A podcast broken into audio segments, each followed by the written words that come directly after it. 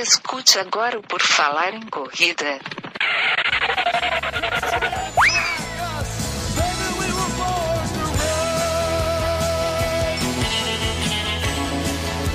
Are you ready to run?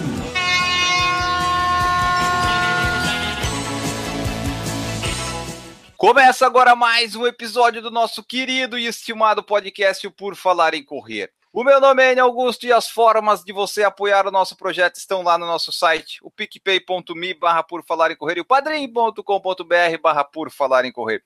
Hoje vou conversar com Daniel Carvalho. Ele é médico, ortopedista, ele é atleta, ele é nerd e já participou aqui com a gente num episódio lá em 2017. Hoje a gente vai falar um pouquinho sobre a vida dele desde então, né, os próximos desafios e coisa e tal e também falar sobre as lesões mais comuns na corrida, porque ele, como médico ortopedista, ele deve receber no consultório uma penca, um monte de corredor que chega lá lesionado e não quer parar de correr e busca lá a ajuda do Daniel. Então é sobre tudo isso que a gente vai falar.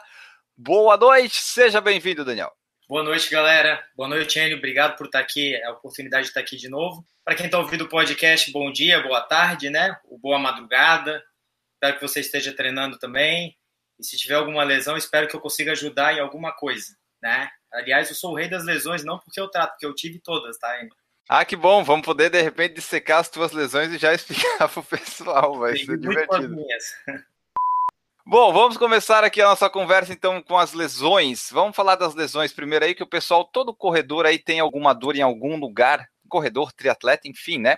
É, fala pra gente assim, quais são as lesões as mais comuns a que tu mais recebe no teu consultório? O que que o pessoal mais vai reclamar lá que tem? Primeiro vamos definir uh, o que, que, tu entende por lesão, Enio. O que, que tu acha que é uma lesão? Ah, eu estava preparado só para perguntar, mas tudo bem, vamos lá. É, lesão é algo que. Mesmo, como, como uma pessoa que não é da área da, de tratamento, digamos assim. A lesão eu pensaria em algo que me incomoda para correr, é, eu sinto dor e isso vai me impedir de correr ou fazer o que eu pretendo fazer num ritmo que eu pretendo. Tipo o meu joelho que eu tenho o menisco rompido. Quando ele dói de uma forma que me impede de correr, quer dizer, ela já está uma lesão, né? Vamos colocar minha facite plantar aqui, que começou. Se ela me impedisse de correr, eu ia dizer, pô, é uma lesão. Agora, como só está incomodando, ainda não é uma lesão a ponto de eu dizer assim, bom, tenho que parar.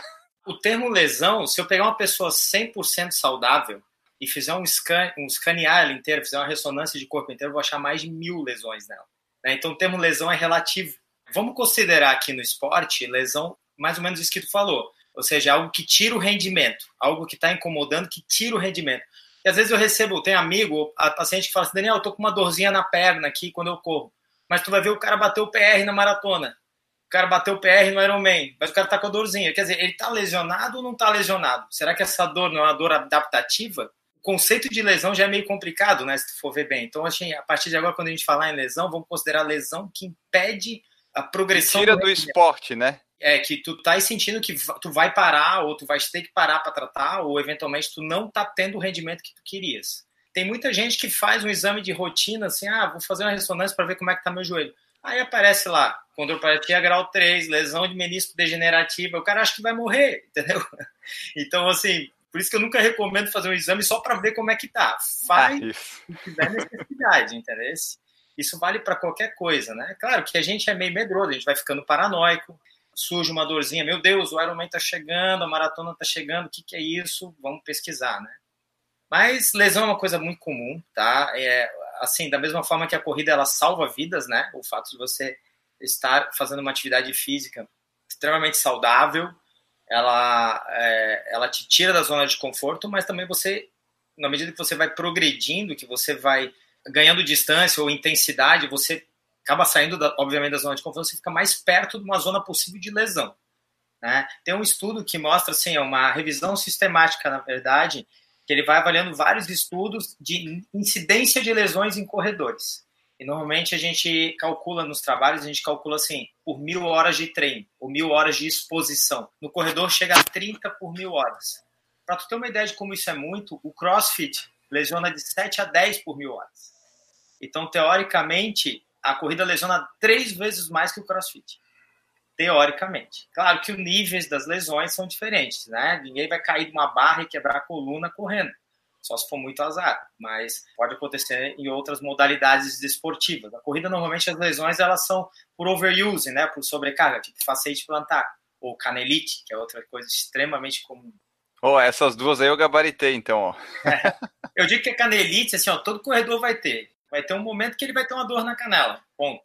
Podemos até falar um pouquinho sobre ela. O que é canelite, né? A dor na perna é um termo não médico, canelite, né? Que foi criado por algum corredor, provavelmente. Até porque canela não é um termo anatômico, né? É tíbia ou perna. Seria é. tibite? Alguma coisa é, assim? Não, é. O nome, o nome, assim, tem vários nomes, né? O mais comum, que ele é muito longo e até dá um palavrão, é síndrome de estresse bial medial. Por que, que ela acontece? Né? Normalmente, você vai imprimindo forças repetitivas no, na perna, no osso, e ele vai sofrendo uma microdeformação e ele vai se adaptando. Só que às vezes, né, ou o teu osso está fraco para a quantidade de pancada que tu está levando. Exemplo, às vezes a pessoa tem alguma deficiência nutricional, alguma deficiência hormonal e tem uma lesão por insuficiência óssea, mas isso é mais raro, tá? Isso é bem mais, mais incomum, mas a gente sempre investiga. Ou você está dando mais do que teu osso está aguentando e teu osso não está adaptado. Então, exemplo, você sempre correu 5 km. Ah, agora eu me inscrevi para a maratona de Floripa. Vou botar o primeiro longão já com 25 km. Pronto, né? Você vira um sujeito de risco. Mas isso é só um exemplo. Tem gente que faz tudo certinho, segue a planilha e tem a porcaria da canelite, né? E aí, o que, que é a canelite? É uma inflamação que vai dando ali, ela começa pegando de fora para dentro, então ela pega primeiro as ites, né, a tendinite, a periostite, à medida que você vai imprimindo, ela vai, entre aspas, né, pelo amor de Deus, inchando o osso, né, o que, que ele vai dando? O edema ósseo, e se o cara persistir, isso pode causar uma microfratura e até quebrar a perna. Eu já vi gente sair carregada de maratona com a perna quebrada. Porque tem gente que tem limiar de tolerância diferente dos outros. As mulheres aguentam muito mais dor que os homens. Por N motivos. Uma delas porque elas são mães. Elas vão aguentar o trabalho de parto. O homem jamais aguentaria. Fim. Ponto. Morreria de dor antes de ter o filho. Elas têm um limiar de dor mais alto. E, normalmente, sei lá, porque Deus quis, a mulher tem nove vezes mais incidência de fratura por estresse do que o homem. Aí tem componentes hormonais envolvidos e tudo mais. Então, às vezes, eu pego meninas corredoras bem diferenciadas que estão com uma dorzinha na perna e tu vai ver já está nível 4, já tem uma fissurinha. E às vezes eu pego casos onde a pessoa tem. Mas daí ela não sabe que está com esse nível. É, não, ela não sente que está quase fraturando, é isso? É, ela pode. É que tem basicamente dois padrões de dor. Tem aquele tipo de dor que tu, quando tu começa a correr, tu sente a dor, e aí tu insiste, tu aquece, ela melhora e tem um tipo de dor que é o contrário, que ela vai, à medida que você vai progredindo em distância ou intensidade, ela vai aumentando a ponto da pessoa parar. Eu já tive duas fraturas por estresse. Em Penha, no meio Iron em 2009, eu saí para correr, doeu o pé pra caramba. Aí tem a torcida, a galera empolgando, né? Pai, vai, Daniel, vai, vai, vai, vai. Porra, fui meio que mancando, fui. Aqueci, melhorou. Melhorou a dor. E eu comecei a correr no quilômetro 6, 7 e fui embora né, desci a lenha. Claro, não foi nem meu perto do meu recorde de meia maratona no meio Iron, mas eu entreguei a prova bem. Quando eu esfriei, cara, meu, não conseguia botar o pé no chão. Eu falei, pô, deu alguma coisa aqui. Aí parei na clínica, radiografia tava quebrado o metatarso, mesmo assim que o Neymar quebrou. Então, assim, fiz uma fratura por estresse do metatarso, né? Foi na prova. E aí eu posso dizer que talvez minha tênis errado, talvez o tipo de passada que eu tava, talvez sobrecarga, né? Aí tu tem várias causas mecânicas para isso, né? Essa foi uma, a outra foi na tíbia também, por sobrecarga. Fui botando volume, estava acostumado, aí a dor veio de uma vez, entendeu? E ali que tu falou do, do osso ali, porque o osso não tá fortalecido. Não tem como a gente fortalecer o osso, né? Ou tem? Porque o osso ele tá ali. Como é que eu vou fazer? Porque se eu faço musculação, não vai a, a chegar no osso, né? Aí é que tá. É o que eu falo com meus residentes às vezes, né? Que eu sou coordenador da. Eu já fui coordenador da residência, hoje eu sou preceptor da residência. O osso não é um pedaço de pau ele é um órgão também e ele é vivo. Então existe um negócio chamado turnover ósseo, ou seja, ele absorve e libera cálcio. Vou te dar um exemplo. Se tu for para o espaço agora e ficar numa, numa estação em gravidade zero, tu voltar para a Terra dali a, sei lá, seis meses, tu vai pisar, se tu descer da nave e pisar no chão, tu vai quebrar a perna. Porque teu osso vai ficar sendo reabsorvido. Por quê? Porque como ele não tem ação gravitacional, o teu corpo é muito esperto, ele não vai entender que ele vai precisar daquele excesso de cálcio dentro do osso, ele vai mobilizar o cálcio para outras coisas. E o corpo precisa de cálcio para várias coisas, contração muscular, por exemplo, coagulação, etc. Então ele vai, ele existe um mecanismo que vai tirando o cálcio e colocando o cálcio no osso. Isso chama turnover. E o oposto é verdadeiro. Tanto que quando a gente trata uma pessoa com uma fratura, coloca um gesso, a gente manda caminhar justamente para reforçar o osso, entendeu? Então, essa pessoa, por exemplo, que está vindo uma progressão de corrida, e às vezes ela tem uma alteração mecânica na marcha. Vamos dar um exemplo. Eu, quando eu comecei a correr, o pessoal me ouvia correndo a um quilômetro de distância. Parecia um tiranossauro rex chegando. Lembra o Jurassic Park, aquele copinho balançando assim? Dum, dum. Então, é muita porrada no chão. E meu osso não tá forte para aquele. Tal, talvez se eu insistisse nisso aí, talvez um dia eu fosse lá medir a densidade óssea estivesse mais forte. Entendeu? Então, às vezes, o osso não tá adaptado àquelas condições. Isso de forma natural, tá? Fisiológica. E às vezes o osso ele está enfraquecido por um problema metabólico, nutricional. Tem muita gente, né? Principalmente a turma que está trabalhando com emagrecimento ou com projeto verão, né, que está fazendo uma dieta muito restritiva, às vezes eles estão com carência de algum nutriente, seja ah, vitamínico ou cálcio, que está enfraquecendo o osso. Tanto que existe uma tríade chamada tríade da mulher atleta. Não é preconceito, gente, é, é, porque realmente o nome é esse. Normalmente a mulher atleta, ela tem um, essa mulher atleta, normalmente ela já está tão é uma atleta de altíssimo rendimento, os hormônios dela mudam, ela já não menstrua, né? E muitas vezes ela tem uma carência nutricional que faz com que o osso dela fique um pouquinho mais sujeito a essas alterações é, é, estruturais. Mas ainda assim, a maior causa de canelite, ao meu ver, é mecânica. Aí a gente hum. pode botar N fatores. Biomecânica de corrida, um calçado mal escolhido, ou um terreno bem modificado, assim, o cara sempre correu na areia e resolve meter no asfalto, ou vice-versa, ou o cara muda a altimetria, ele sempre correu no plano, resolve colocar subida ou descida. Ele faz uma mudança logística abrupta no treino dele.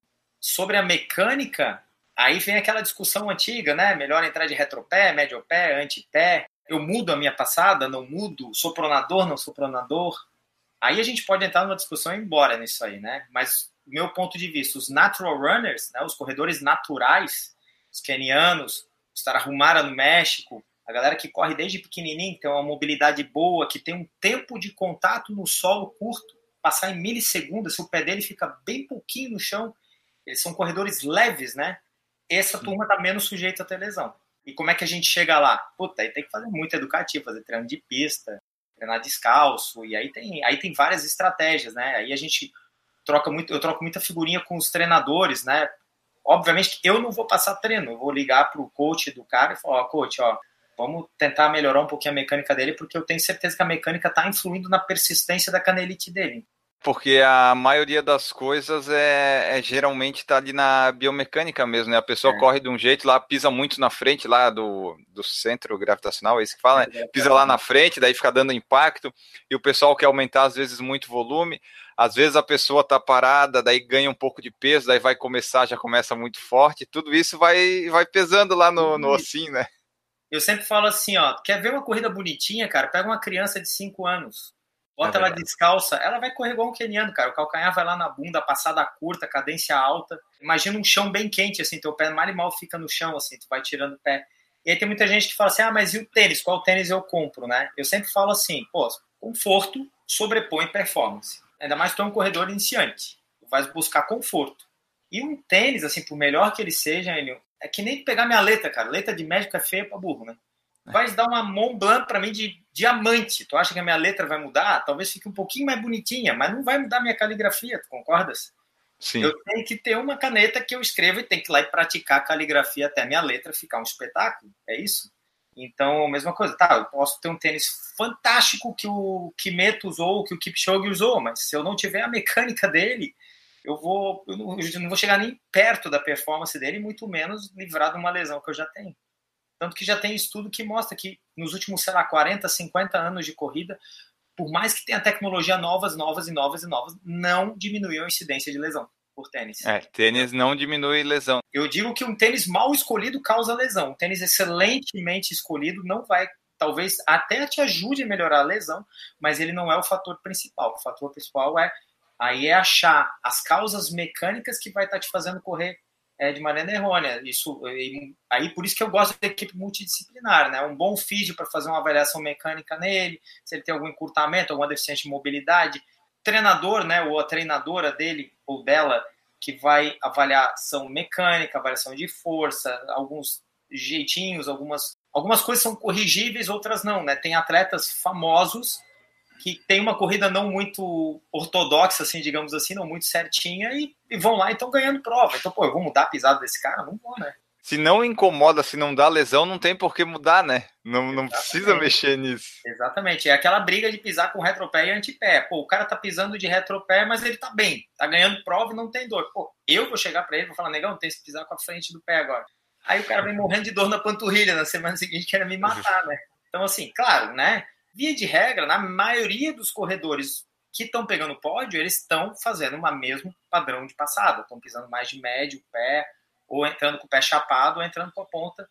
Eles não estão entrando com aquela pisada da caminhada, que é o mata-borrão, né? Entra calcanhar primeiro, faz a rolamento, que aí fica muito tempo de contato de pé no solo. E para eles é ruim, né? Quanto mais tempo de contato, é mais tempo, né? é mais atrito, gasta mais energia, tu não tem tanta economia de energia, né? Então tu vai acabar gerando muito mais energia para progredir no solo. Os kenianos que correm sub 3, os caras, além de ter um pulmão do tamanho desse quarto aqui que eu tô, os caras têm perna gigante, né? Eles são anatomicamente já favorecidos, digamos assim. Eu tô brincando, né? Não são, são pessoas que cresceram nesse meio, têm uma mobilidade absurda e uma mecânica impecável. E assim, né, tu vê aqueles vídeos dos training camp no Quênia, eu penso assim, meu Deus, cara, até, eu acho que até o câmera corre mais que eu ali, porque é um absurdo, né, É um absurdo. É bonito de ver pra caramba, mas é, é para mim é desumano aquilo, não é normal assim, gasto. Como tu trabalha com essa parte aí da ortopedia, então as lesões, assim, pessoal, vamos dizer, as lesões. Ortopedia trabalha com, com osso, é isso? Não? Sistema músculo-esquelético. Tá, falar. então, e daí a, a, mais comum, então, que deve ter, deve ser essa aí, canelite, provavelmente no joelho, né? Deve ser o mais é, comum eu, que tu recebe. Eu, eu divido assim, Enio. Tu tens basicamente três tipos de lesão. Tem as lesões traumáticas, que aí é, essa aí é. Tu tá zerado, tá normal e pisa no buraco aí quebra, torce, arrebenta. Aí são lesões traumáticas, são lesões agudas, né? Essa aí todo mundo está sujeito, né? Infelizmente, né? Uh, no triatlo, o, local mais comum é no, na bicicleta, óbvio, né? Porque, infelizmente, a gente vive num local que ainda, ainda tem atropelamento, ainda tem uh, asfaltos não muito adequados para a gente treinar, às vezes dentro do pelotão, né? Volta e meio o pelotão derruba ciclista, quebra a clavícula, aí é lesão traumática. Existem lesões antigas, que eu chamo de condição pré-existente. Então, às vezes, o cara no passado teve uma fratura, ou teve uma, uma lesão por outro motivo, e ele começa a correr e aquela lesão dele vem à tona.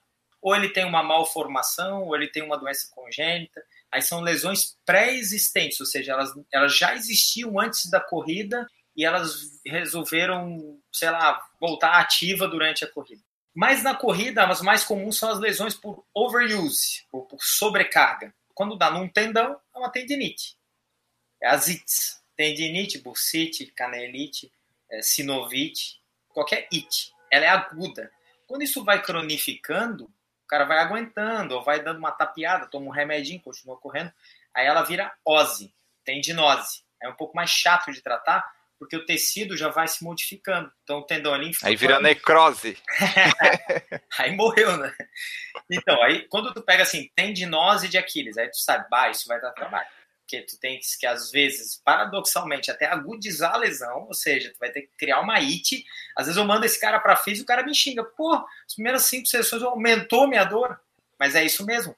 Porque a inflamação, apesar de ter esse nome feio, horroroso, e a gente dá um monte de anti-inflamatório, na verdade ela tem um poder reparativo. O processo inflamatório é o sistema nosso que vai, teoricamente, reparar. Claro que a inflamação é uma faca de dois gumes, né? Digamos assim, quando ela está em excesso, ela é extremamente dolorosa, incomoda, e a gente tem que conter.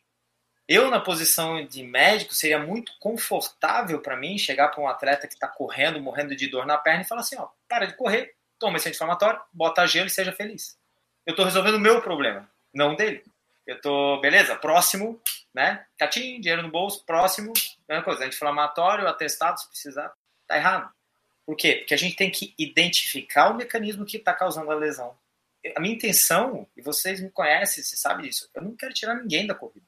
Né? O cara, mesmo que quebre uma perna, meu, dá um jeito. Por isso que o mais difícil, Enio, assim, não é tu tratar a lesão em si, é tu evitar a recidiva, então tu tem que identificar a causa dela. Por que, que esse cara tá tendo canelite repetitiva? Às vezes é difícil, sabe? Às vezes a gente fica fazendo trabalho de detetive, assim, e, pô, já mandei para os físios. Floripa tá bem, tá bem, tem muito fisioterapeuta espetacular. Graças a Deus eu conheço muita gente muito boa que eu trabalho e confio. Então, assim, para mim eu adoro. Eu já escrevi, cara, você vai mandar para físio? Eu falei, vou, faz parte do jogo. Ah, você vai mandar para fazer treino resistido depois, musculação, pilates, funcional? Olha, eu vou te mandar para um treinador, se o cara quiser te botar isso, com certeza. Mas se tu quiser correr, claro que corrida é um esporte democrático, basta botar um tênis e sair correndo, maravilha. Mas assim, a gente está falando de gente que quer progredir, né? A gente que quer fazer um track and field de 5 km e de repente fechar uma maratona. Então eu acho que vale um investimentozinho. Ora, se a gente investe no nosso carro, né? A gente paga seguro, IPVA, blá, blá, leva para revisão, se for ver, botar no, fazer as contas ali, dá muito mais que você investe no teu corpo. Então, pô, eu estou inscrito para um Ironman e 4 mil reais a inscrição. Eu não vou gastar um pouquinho comigo e num bom nutricionista e num bom fisioterapeuta. Verdade né? Dar uma investida, porque é a minha máquina, cara. Eu quero fechar maratona, quero fechar ultramaratona, quero, né? Então eu vou trabalhar com prevenção, vou trabalhar com investigação, porque a gente está muito sujeito à lesão, a gente fica muitas horas exposto. Pega um corredor mediano aí, ele corre no mínimo 5 a 6 horas por semana. Um corredor que faz meia maratona. 5 a 6 é. horas por semana, dá 30, 35, 40 horas no mês. Tem gente que tem muito mais volume que isso se eu faço 30 lesões em mil horas de exposição, eu vou fazer uma lesão a cada 30 horas de exposição, teoricamente. Ou seja, por mês eu posso fazer uma lesão. Claro que é estatística, né? Mas é, é elevada a incidência. E o oposto é verdadeiro, tá? Porque o bom corredor, o corredor que ele se cuida, que ele se trata, mesmo que ele tenha uma lesão, ele vai lidar melhor com essa lesão e ele vai sair dessa lesão melhor do que um sedentário, por exemplo, que tem ah, uma tendinite. Facete plantar dá em qualquer pessoa. E às vezes é muito mais trabalhoso tratar uma facete plantar numa pessoa que trabalha sentado no escritório o dia inteiro, que não tem massa muscular, que já está em sarcopenia. Sarcopenia é um termo que a gente usa com perda de massa muscular, que começa aos 35 anos, não começa com 70. Começa com 35. Então tem que puxar ferrinho, negão. Tem, né? No milagre não, não acontece assim. O músculo não vem de graça, não. Só se você botar substâncias proibidas. Mas mesmo assim, vai ter que puxar ferro também, né? dá para tu tomar uns negócios e melhorar se a pessoa quiser, só que não vem sozinho. Tu pode é. tomar as testosterona que for, mas tu não treinar, tu não vai melhorar igual. Exato. Aí muita gente pergunta, né? Ah, Daniel, você acha que vale a pena fazer musculação e correr junto? Aí eu tenho uma opinião pessoal, tá, Enio? Claro que isso é muito discutível. A gente chama de musculação, vamos chamar de treino resistido, melhor. Isso vale, pode ser um funcional, pode ser até um pilates, até o yoga, tá? Que tu usa peso corporal Claro que a, o objetivo é diferente, né? A musculação convencional, até o CrossFit, que é um funcional, mas com nome mais bonitinho e franqueado. Mas enfim, é questão de especificidade, né? Se eu quiser ficar um bom corredor, eu vou fazer um treino mínimo, de preferência orientado pelo meu treinador de corrida. Não fazer um treino que o Arnold Schwarzenegger fazia para competir no Mr. Olympia. Então o cara não vai lá e fazer um treino para ficar extremamente musculoso ou musculosa e vai querer correr bem. Não vai, vai competir, até porque o tipo de fibra que tu usa para correr longa distância é diferente do tipo de fibra de potência, de fibra de, de força bruta. Tá, o CrossFit ele tá aí para desmistificar um pouco isso, porque a gente tem atletas fortes e bons corredores. Mas mesmo assim, eles vão ficar limitados a uma certa distância. O CrossFitter, por exemplo, vai correr até 5 km bem, talvez 10 um ou outro, mas a maratona acho difícil. O cara com muita massa muscular conseguir manter um pace bom, ele não é específico, mas eu acho que um pouquinho de treino resistido, bem orientado, é sempre válido. Até para aquele que é sedentário mesmo, né? Eu até prefiro que a dona Maria, que tem 75 anos, que não faz nenhum exercício físico, faça uma musculaçãozinha do que uma caminhada. Porque a musculação para ela vai dar independência para ela. Ela levantar da cadeira, sentar, uhum para ela chegar com uma sacola de compra em casa e ter que abrir a porta do, de casa, tirar a chave do bolso e abrir a porta de casa, então ela vai ter que fazer um terra ela vai ter que fazer um agachamento ali, né? Que é um movimento extremamente funcional. Ela vai levantar de um sofá sem precisar botar as mãos no joelho, né? Então o exercício resistido, o músculo, ele é o motorzinho da gente, né? Ele que vai fazer com que a gente se movimente. Mesmo que eu tenha artrose, se eu tiver massa muscular boa, eu vou suportar melhor essa dor. É mais importante para ela conseguir se mexer as, os é, braços, as pernas, do que caminhar, né? Porque vai caminhar para fazer o quê, né? É, não que a caminhada não seja importante, porque ela é, ela dá o condicionamento Mas aeróbico. não pode ser só ela, né? É, não pode ser só ela. Eu prefiro que façam caminhe até a academia de pilates, até a, o local que ela faz pilates ou que ela faz musculação, entendeu? Aí já acho fantástico. A gente falou dessas fraturas por overuse, que pode causar uma fratura por estresse. Quais que são esses fatores de risco para causar essa, essas fraturas por overuse? É mais é aumentar a intensidade ou volume mais do que deveria? É mais essas causas comuns? Tem alguma outra? É, a gente divide em causas modificáveis e causas não modificáveis. Causas não modificáveis é assim, ó, lembra da física? Pressão igual a força sobre área. Então, se a pessoa tem um formato do osso, ou do pé, ou do quadril, ou do local onde está sujeito à fratura, jamais sugestivo de fazer a lesão, é um fator não modificável. Mulher é nove vezes mais comum, é um fator não modificável. Se essa pessoa tem uma doença metabólica, é um fator que tem que ser tratável, mas às vezes não é modificável. Por exemplo, o hipotiroidismo, ela fica mais sujeita a isso, entendeu? Eu tenho isso. Isso. Então, assim, tu é um pouco mais sujeito, mas se ele tiver compensadinho, não tem problema, tem que estar tá tratando.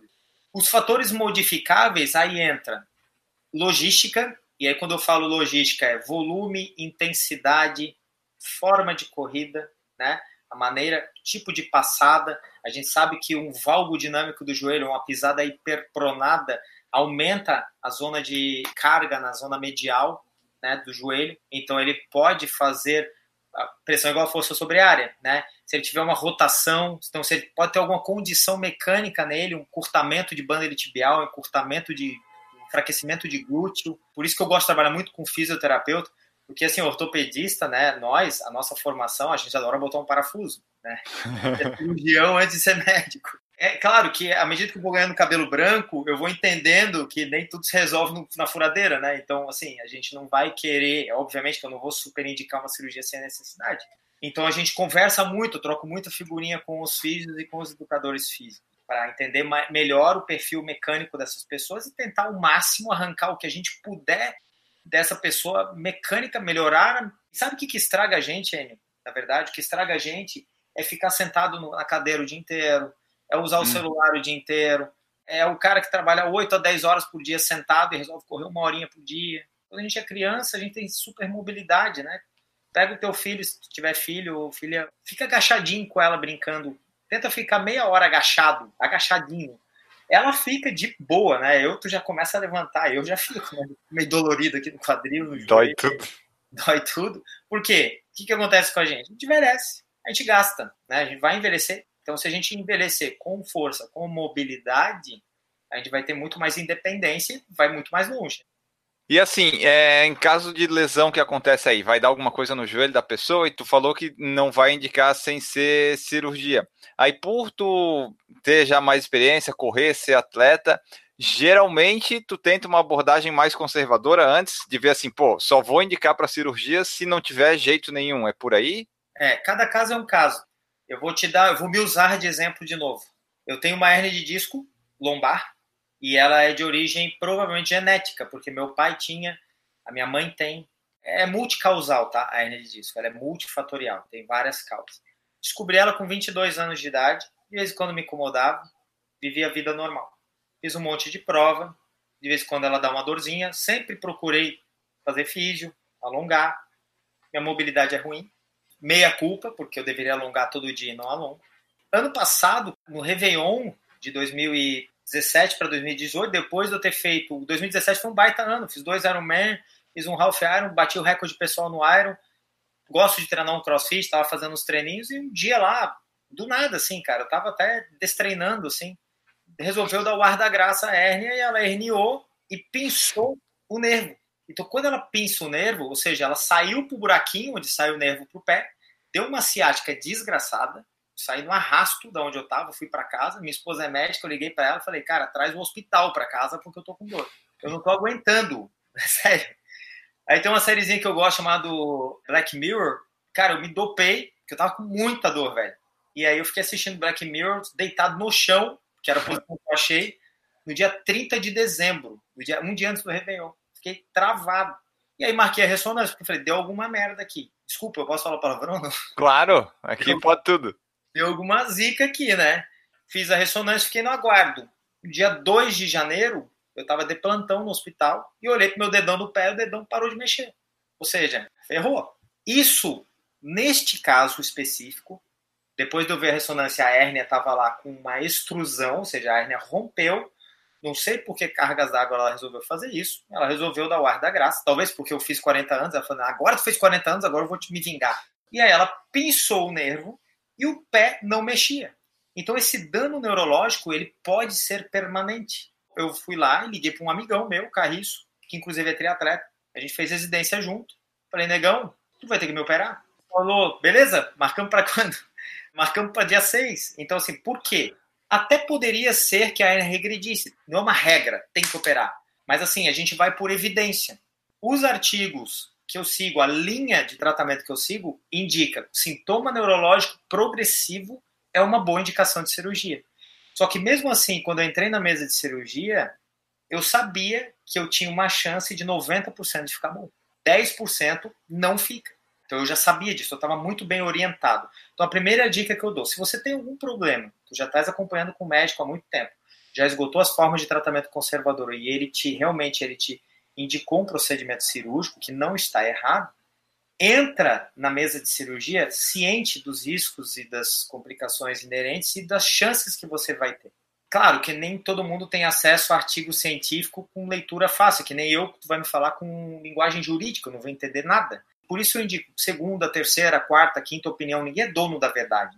Nesse meu caso exclusivo, eu melhorei muito, Enio. Eu saí, no dia seguinte eu já estava melhor. Foi uma cirurgia minimamente invasiva. Então, eu melhorei absurdamente bem, sabe? Foi bem indicada, entendeu?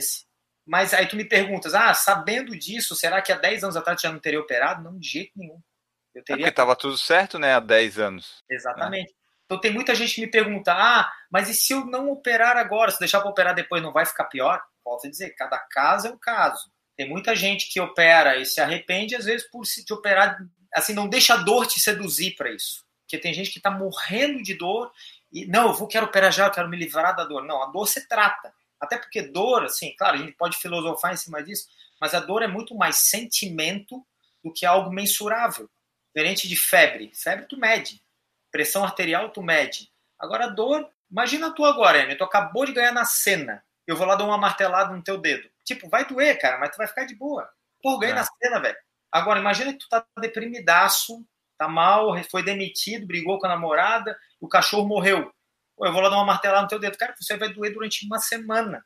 Claro, ela tem um fator emocional junto. Eu não vou Sim. dizer que dor ela é psicológica, ela não é, mas a maneira de interpretar a dor, ela é muito pessoal. Sim, algum problema que tu está sentindo pode afetar uma dor maior do que tu, ela, às vezes ela nem estaria ali se não tivesse algum problema passando na tua vida, alguma coisa assim, né? Exatamente. Por exemplo, fazer maratona. Quem já fez maratona sabe que dói. Porque se não doeu na maratona, tu podia estar tá correndo mais. Pega a foto dos kenianos no quilômetro 38, vê se ele tá com uma cara de alegre ali. Vê se alguém fazendo um Ironman em Kona para oito horas cravados, vê se está feliz ali, vê se essa pessoa está se sentindo confortável ali. Ela se sente confortável fora da zona de conforto. Embrace the pain, né, que eles chamam, né? Então, eles estão acostumados a ficar fora da zona de conforto. Isso define um atleta diferenciado, assim, digamos assim, né? Não importa o resultado que ele tem. Os bons atletas, ao meu ver, sabem encarar bem esse, essa saída da zona de conforto. Eles sabem sofrer, né? Eles sabem que para conseguir o que eles querem, eles têm que ir além. Se tu não vai além, tu não vai conseguir. Exatamente. Eu não repreendo quem quer ficar na zona de conforto. Tem gente que quer, tem gente que quer ir para track and field na beira-mar e se divertir. Quer tirar todas as fotos assim, indo de ladinho. É. Não tem problema. Né? Até eu fiz uma prova esses dias com a Thay, com a Tainara, e a gente falou, pô, vamos fazer uma prova mais moderada, porque não é nossa prova-alvo. Então a gente foi blogueirando a prova, né? Foi fazendo selfie, foi brincando, assim, correndo por um pacezinho mais mais moderado, mas era a intenção, né? Não era prova-alvo. A prova-alvo minha é o meio área daqui a três semanas, que eu não sei se eu estou lá nas melhores condições, mas vamos lá, né? Vamos lá. Na verdade, minha prova-alvo é o Fodax Main, né? Que é o final do ano. Ah, isso aí a gente vai falar depois. Isso aí vai, é. ser, vai ser legal falar, porque eu, eu não sei direito o que, que é, mas eu imagino que seja alguma é, coisa Fodax. Tipo, a pessoa chegou ali com uma lesão, qual que é o tempo mínimo assim que a pessoa para sem perder o condicionamento? Varia de pessoa para pessoa o nível de treinamento que ela tá? Varia muito. Para tu ter uma ideia, duas semanas de botinha, torceu o tornozelo, duas semanas de botinha, a tua panturrilha já perde um centímetro ou dois. Eu sempre brinco assim, é três para um. Uma semana parado, três semanas até tu recuperar. Claro que volto a afirmar, depende do nível de condicionamento, Depende de N fatores, né? Depende do todo o background que essa pessoa tem, né? Mas volta, volta bem. Exemplo, tá? Eu, termi... eu operei a minha lombar, eu voltei assim a um nível aceitável de condicionamento em três meses, mas eu não estaria apto para fazer um Ironman. A partir dali, eu teria que treinar seis meses para fechar um Ironman, por exemplo. Mas eu já estava num nível de condicionamento adequado para começar a ser planilhado. Nível de condicionamento. Mas, assim, para pancadaria, dado que operou a coluna e tem risco de recidiva, o meu médico, o Gustavo, ele sugeriu seis meses. Ele botou mais três meses numa zona de segurança. Então ele falou assim: não, tu só vai estar apto para treinar para um Iron um ano depois. Para fazer um Iron, digamos assim. Foi o que eu fiz. Então, o ano passado virou um ano sabático. Uhum. Acabei fazendo provinhas curtas, fiquei mais no mainstream. Cara, e eu vou falar, eu admito, tá? Isso mexeu muito com a minha cabeça, sabe, Porque a gente que é médico, a gente tem um, um, complexozinho de. Talvez eu me expresse mal agora, mas um complexozinho de Deus, assim, que esse negócio não só acontece com os outros. A gente vê muita gente doente, a gente tá inteiro, a gente fala assim, ah, isso acontece com os outros, eu não sofro disso. Mas eu sofri, cara. Psicologicamente eu sofri tanto que fui fazer tratamento psicológico com psicólogo do esporte que eu recomendo pra caramba, principalmente para quem tá sofrendo, não tá evoluindo no seu treino. Eu tenho uma psicóloga do esporte que me ajuda pra caramba. Ah, ela é do esporte mesmo. É, é direcionado para isso, que legal. É, bem legal. E, cara, assim, ó, fizemos um trabalho bacana, sabe? Eu tava realmente, assim, ó, psicologicamente eu tava abalado, fisicamente eu tava inteiro. Hoje eu tô muito melhor do que eu tava pré-cirúrgico. Só que eu ia pro treino e não ia. Aí ficava deprimido, chegava em casa. Eu sei enganar bem, então ninguém percebeu isso aí. Mas, assim, meu íntimo eu tava meio chateado, assim, sabe? Eu via a galera progredindo, via lá no Instagram, no Facebook, a galera postando foto em pódio, correndo super feliz. Eu falei, cara, eu começo a correr, começa a doer tudo. E, na uhum. verdade, claro, tinha um pouco de efeito orgânico ali, mas tinha um baita de um. Eu não gosto muito dessa palavra nesse caso, mas vou usar, um baita de um mimimi também. Claro, um mimimi justificável, né? Afinal, não é todo dia que tu opera a coluna, né? mas eu fui, fui bater papo, conversei com muita gente que, que me acompanha, aprendo muito com as pessoas que eu trato. Eu conheci ao, ao longo dos meus, dos meus anos como ortopedista e atleta pessoas fantásticas, com histórias incríveis de superação, que às vezes eu olhava para mim e falava, cara, eu estou reclamando de barriga cheia. A gente fez um training camp agora da probiótica, conheci duas paratletas animais, duas paratletas, uma foi para duas Olimpíadas, está treinando para Tóquio, e a outra é a primeira para triatleta do Brasil, ela é fantástica, né? A aula de superação, assim, as duas são excelentes, assim. A nossa dor diminui um pouco, né, quando a gente vê algumas coisas assim, né? É, é e assim, e, e, aí às vezes, às vezes a gente vê, né, poxa vida, eu tô reclamando aqui da minha coluninha, e às vezes eu vejo um paciente acidentado no hospital ficando feliz só porque ele voltou a caminhar. Isso aumenta a nossa empatia, digamos assim, né? E a gente, uhum. eu acho que a empatia, acho que é, é, é importante para o atleta e para quem lida com atletas, de modo geral teve o teu caso aí, mas quando tem a pessoa lá que vai fazer a cirurgia ou vai ter que parar de correr um tempo, como é que tu conversa ou como é que tu convence a pessoa de que assim, calma, tu não pode correr agora nesse um mês, tu vai ter que, sei lá, pedalar, vai ter que nadar, mas agora tu não pode correr. Como é que tu coloca isso na cabeça da pessoa que só gosta de fazer isso? Tu tem um mês só que tu não precisa correr que tu vai melhorar como é que é o convencimento aí da pessoa para ela fazer uma outra coisa? Dá um tempinho, porque essa pausa breve vai ter um, uma melhora lá na frente. Assim, eu tenho ganho uma fama, né, aqui em Floripa, de que quando eu tiro alguém da corrida é porque o cara tá morrendo. Porque volta e meia eu libero, mesmo que outros médicos não liberariam. Eu até olho na cara dele e falo assim, ó, tu quer que o Daniel Carvalho, o médico, te fale, ou tu quer que o Daniel, atleta, fale contigo? Você tem lá uma lesãozinha. Pô, o cara tá inscrito no Iron Man. É daqui a três semanas. Apareceu uma dor no joelho forte ali, com uma inflamação ferrada. Muitos ortopedistas olhariam e falam assim, cara, não dá, você vai arrumar uma sequela definitiva. Primeiro que fazer Iron Man não é, não é algo saudável, né? Não é algo que eu indicaria para Dona Maria, né? Não é. Eu acho lindo, maravilhoso, adoro, tô treinando para mais um, mas não é o, o exemplo de saúde. Tá muito sujeito à lesão. Mas só que o cara tá inscrito na prova, cara. Pô, o cara não vou acabar com a vida do cara. É uma lesão que dá para fazer? Bora. Eu passo uma medicação para ele que não vai interferir no doping, obviamente. Eu não vou entupir o cara de morfinas, mesmo que ele não esteja sujeito a antidoping, não tô sendo coerente aqui. Né? Eu vou dar um advil, sei lá, um anti-inflamatório mais leve, gelo, boto na físio e vai largar com o que tem. Existe um, uma fala dos SEALs, os Navy SEALs, os SEALs americanos, que é improvise, adapt and overcome. Improvisa, adapte e supere. Então, tá na merda, arruma a bengala e fecha a prova. Se tem essa prova-alvo ali, vamos até ela e ver o que acontece. Depois tu trata, né? Para, resolve. Cada caso é um caso. Cara, tem uma fratura por estresse, quebrou a perna na véspera da É, prova.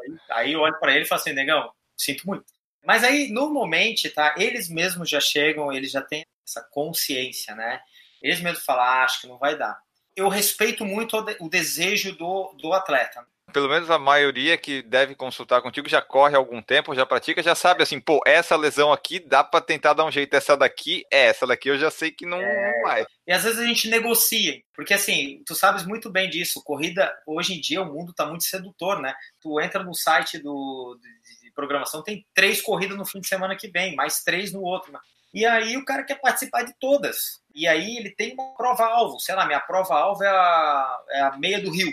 Pô, então tu não vai queimar cartucho três semanas antes ou quatro semanas antes numa meia de Floripa, querer bater PR aqui e depois bater PR na meia do Rio. De repente só sacrifica uma provinha dessa, vamos para físio, vamos fazer um deep run, uma corridinha na água, vamos fazer alguma coisa adaptada, uma bicicleta, alguma coisa. E aí a gente te poupa para tua prova-alvo, já tá inscrito, já tá passagem comprada, já tá tudo, né? Às vezes isso é negociável. O bom, né, que eu vejo, assim, uma vantagem que eu tenho sobre alguns colegas que não correm é que eu tenho cabeça de atleta, entendeu? Então eu já tive no lado deles, né, várias vezes. Então eu sei que quando o cara falar em pace, o cara falar que ele tá em prova X, Y, Z, eu conheço essas provas, a maioria delas. Então a gente já tem a ideia de como é que é a programação de treino, já sabe como é que é quando que ele está super compensado, quando ele está em fase de polimento. Vou trocando figurinha com o coach, a gente vai adaptando. A maioria das vezes dá certo. Aí, às vezes, o cara tem que ter a bo... entender que ele não está indo para a melhor performance dele. Ele vai, sei lá, fazer um treinão de luxo, dependendo do estado que ele tiver, né? Uma coisa que tu falou que é, é legal, que eu sempre falo pro pessoal que às vezes manda direct ou pergunta, eu sempre falo, procura um fisioterapeuta, um médico do esporte, porque ele vai, vai te entender melhor do que esses outros médicos. E daí vem a outra pergunta que tem aqui, que é se tu tem alguma dificuldade de lidar com os colegas médicos que acham ruim que a pessoa pratica esporte e ficam colocando o pessoal de repouso, assim, sendo que o atleta poderia estar fazendo outra coisa que o pessoal que não corre, os médicos, eles gostam de encostar às vezes a pessoa, né? Tu não pode correr nunca mais na tua vida, não pensa nem em outra alternativa. Tu tem alguma dificuldade, alguma coisa com isso? Ou tu Eu não tem tive- muitos amigos médicos que não são atletas? Eu já tive mais, inclusive comigo, né? Eu, atleta, né? Volto e meio, enquanto meus colegas em congresso, ah, você vai destruir esse teu joelho, fazendo essas coisas de louco. Mas acho que hoje, cara, com a difusão, né? Porque hoje em dia, cara, eu acho, aqui no Brasil eu não sei, mas eu tenho certeza que se não for, é o segundo, é o esporte mais praticado hoje, corrida de rua. Né? Então, infelizmente, nós os médicos vamos ter que engolir os corredores. Não é uma coisa assim que tu via na década de 80, 90, tu tinha três maratonistas. Hoje tu vai na rua, tem 100 maratonistas correndo na beira-mar. 100 caras que já fecharam 42, 195. Que era uma corrida que, que antigamente era pouca gente que fazia. Então a gente tem que engolir. Felizmente, o esporte ele faz parte da nossa vida. Então o nego vai ter que entender que tem que fazer exercício. Para mim é o seguinte, a minha opinião, exercício é remédio. Então, imagina uma pessoa, pela OMS, se todo mundo fizesse 150 minutos de atividade física aeróbia, e não precisa ser aeróbia máxima, é a 60% do VO2 máximo, ou traduzindo em miúdos de um jeito bem chulo, a 60% do teu máximo. Imagina o teu máximo tu fugindo de uma horda de zumbi e o zero parado, 60%. Um Cooperzinho, um trotezinho mais forte. 150 minutos por semana. Mais 75 minutos de atividade intensa ou resistida, ou seja, isso dá uma hora por dia, cinco dias por semana, tu reduziria a incidência de hipertensão, de infarto e diabetes mellitus em mais de 30%. Isso é melhor que qualquer remédio. Só que existe ainda uma cultura na medicina, principalmente na faculdade, do anti. Então você tem uma pressão alta, você dá um antihipertensivo. Você tem uma, uma inflamação, você dá um anti-inflamatório. Você tem uma depressão, você dá um antidepressivo. Você não trabalha com prevenção, entendeu? É uma coisa que a gente quer mudar. Você não trabalha com o mais natural possível. Não que eu não passe remédio, eu passo remédio. Só que a minha intenção é manter a atividade sempre que possível. Né? Eu só vou acamar, botar um cara na cama impedir ele 100% de atividade se ele tiver uma condição que o impeça de qualquer atividade. Né? Que nem ontem, atendi um garotinho, o garotinho quebrou a, a perna. Aí botei uma talinha nele e a mãe dele, doutor, ele pode fazer educação física? Eu falei, não, dá pra fazer xadrez, né? Como é que ele vai fazer educação física com a perna quebrada? Mas ele pode fazer um exercíciozinho com os braços, entendeu? Não dá para ele jogar vôlei, por exemplo. Não dá, né? Tá com a perna quebrada. Mas alguma coisinha ele pode fazer. E o idoso, mais ainda. Porque se tu acamar um idoso, pelo amor de Deus, a quantidade de doença que ele pode fazer. O cara tem, tem sei lá, tá com uma lesão no joelho, né? Uma lesão que o impede de correr. Mas às vezes não impede de fazer nadar, não impede de pedalar, não impede de fazer uma hidroginástica. Tem que ter exercício. Eu sempre brinco assim, ó, entrou no consultório não tá matriculado em nada, vai sair matriculado em alguma coisa. Uma aula de pilates, uma musculação, qualquer coisa. Exercício é remédio. Exercise is medicine. Esse é um lema da Academia Americana de Medicina do Esporte, tá? Então isso está mudando. É, até um médico, uma vez que eu fui me consultar, uma vez, é, eu tava com uma dor na, no peito do pé, porque eu tinha começado a correr mais com o médio pé, muito impacto e tal, tava meio dolorido. Aí eu fui no médico, daí eu falei para ele como é que corria, daí eu falei que tava, né, pisando mais com o médio pé e que eu achei que podia estar tá dando isso, assim, não, você tá correndo errado, você tem que pisar é com o calcanhar, tem que pisar assim, daí ele mostrou um movimento assim, ó, pisar assim, Porra, aí eu só ouvi ele falando lá, tá? peguei a guia para fazer a ressonância para ver o que, que, tinha no pé, mas daí eu não consegui mais ficar, porque ele falou exatamente o contrário do que eu faço. Mas tu sabes de quem que é a culpa? Aí a gente pode também filosofar em cima, mas assim, ó, eu tive minha faculdade inteira e todas as matérias sobre tratamento de doenças que tinha exercício físico como parte do tratamento era assim, ó, item 1, exercício físico. Aí o item 2, 3, 4, 5, 6. Remédio, remédio, remédio, remédio, esmiuçando. Então a nossa formação médica é praticamente zero em orientação de atividade física. No máximo, assim, ó, ao educador físico, que é o certo, tá? Eu, eu vou, volto a falar. Atividade é multidisciplinar. Então eu não vou prescrever treino, não posso. Ah, Daniel, mas como é que você sabe dessas coisas? Porque eu sou rato de academia, eu vivo no meio, sou atleta, então eu troco muita ideia com o educador físico eu estudo fisiologia do exercício, eu estudo método de treinamento, mas não para prescrever treinamento, para entender o treinamento que ele vai fazer para tentar não atrapalhar a vida do cara. E de preferência tentar ajudar o máximo possível o treinador dele a manter o cara na pista. Essa é a ideia. Só que assim, isso vem por autodidatismo, tá? Isso a gente não aprende na faculdade, não tem formação sobre isso. Então o cara sai, né? O cara sai médico formado sem ter uma aula de biomecânica de corrida. Então ele vai no, na obviedade, né? Ele é praticamente um leigo. O médico clínico geral, hoje em dia, por não ter nenhuma cadeira de medicina do exercício que a gente quer mudar, a gente está com um projeto, a gente está querendo colocar isso aí. É, hoje eu ajudo na coordenação da Liga Acadêmica de Medicina do Exercício da Unisul, então a gente tem grupo de estudo e tudo, mas então a molecada está mudando um pouco o ponto de vista. Inclusive ela é multidisciplinar, a gente tem estudante de nutrição, tem estudante de fisioterapia, estudante de educação ah, física. Legal. É bem legal. Então eles têm um grupinho de estudo deles, eles estão né, estudando tudo. Então, para justamente abrir esse horizonte e mudar a formação do médico, porque o médico mais antigo, ele realmente é conservador. Ele tem aquele preceito que o cara vai correr e vai destruir o joelho a curto prazo. Claro que vai, mas assim, o não corredor também vai. Tem até um é. estudo que mostra que o não corredor ele vai ter mais artrose do que o corredor até seis horas por semana. Eu não me lembro onde foi publicado, foi na Jobst, eu acho é uma revista de fisioterapia mundial. Eles compararam a longo prazo joelho de corredor e quadril de corredor moderado e sedentário. O sedentário vai ter mais artrose, mais artrose sintomática. Vamos falar melhor, porque todo mundo vai ter artrose, todo mundo vai ter cabelo branco, todo mundo vai ficar com rugas. Então, alguns vão ter artrose sintomática incapacitante, outros não. A gente amador tem alguns amadores que gostam de performance. Às vezes não é aquela performance de ah, recorde mundial, mas é a tua performance em relação a tu mesmo, né? Tu te melhorar fazer o teu pace melhor, fazer teu recorde pessoal, seja na maratona, na meia, enfim. Isso daí a gente sabe que não é muito saudável, né? A gente vai ter lesão, a gente vai ter dor, vai ter desconforto. Só que vai ter várias outras coisas, os outros lucros que a gente vai ter que vai sobrepor esses, esses aspectos físicos e as lesões, né? A gente vai ter o desenvolvimento da pessoa como um todo, tem estilo de vida, os amigos, e isso vai ser maior do que essas dores e lesões, né? Alguns médicos eles não levam isso tão em conta, só pensam nesse físico e não vê o todo. Aí, para a pessoa, nada vai pagar assim um RP que ela fez, ou conseguir o índice de Boston, né? Ou concluir aquele Ironman que tu fez lá, o teu recorde pessoal. Porra, tu não tem mais dor na tua vida depois disso? É, exatamente. Assim, ó, o que que, o que, o que, que forma um bom atleta, tá? Na verdade, além do, do quesito treino, que é um dos, dos cinco pontos chaves, eu acho, né? Quais são os cinco pontos chaves? Atleta tem que ter nutrição. Não existe bom atleta se não tiver uma dieta adequada. Então ele tem que ter uma nutrição compatível com o esporte que ele faz. O treinamento, recovery. A gente tem que falar muito em recovery. Você maltrata o teu corpo, você maltrata os teus pés quando você corre, você maltrata o teu joelho. Você precisa recuperá-los no dia seguinte tu correr de novo. Então existem diversas maneiras de recuperar. Uma delas, que é o quarto item, é sono. Será que a gente É o dorme sono. bem? Aí a gente pode estar toda uma discussão. O que, que é o sono? Quantas horas é possível? Pô, agora com a quantidade de série massa no Netflix, como é que eu consigo dormir? Eu tenho uma pilha para assistir ali que tá foda. E o quinto é o mindset, que eu falo muito. Assim, outro dia eu tava conversando com a gurizada do triatlo lá em Jurerê, e a gente tava falando muito de mindset. Tem, inclusive, duas estudantes de psicologia que estavam junto e eu gosto de trocar figurinha com elas.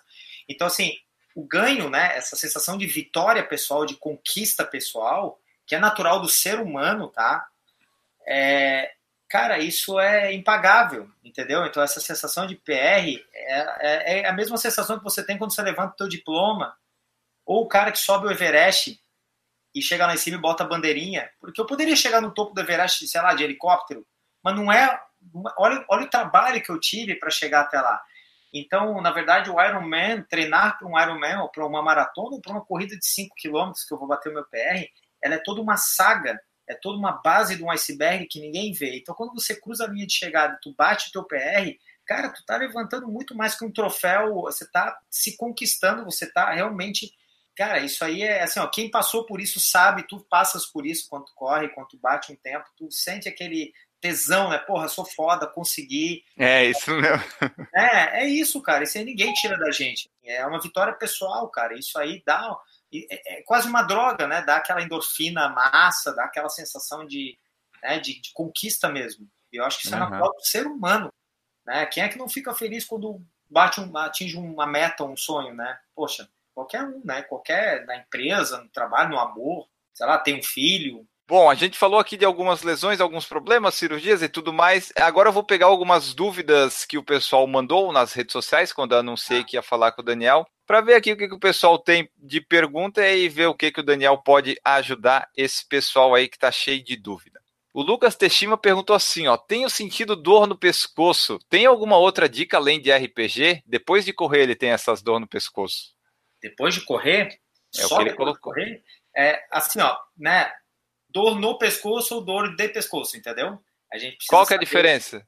Então, porque quando a dor é de pescoço, você tem alguma condição de alguma estrutura dentro do pescoço. Então, a pessoa pode ter, sei lá, uma hernia de disco, pode ter uma dor muscular, alguma coisa, ou às vezes é uma dor tensional irradiada ou postural. Se for isso, aí o RPG é um bom método, né? Um bom método, mas não é só RPG. Então, na verdade, aí, nesse caso, cara, eu acho que cabe uma boa investigação, tá?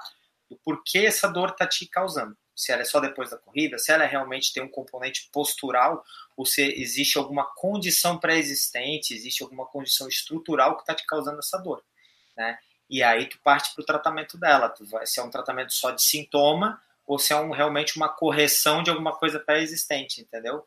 Se for uma dor no pescoço, às vezes pode ser só tensional, às vezes uma dorzinha de. de é o que eu ia falar, às vezes a pessoa corre, sei lá, meio tensa, meio segurando demais, às vezes interfere no braço e tudo mais, né? Exatamente.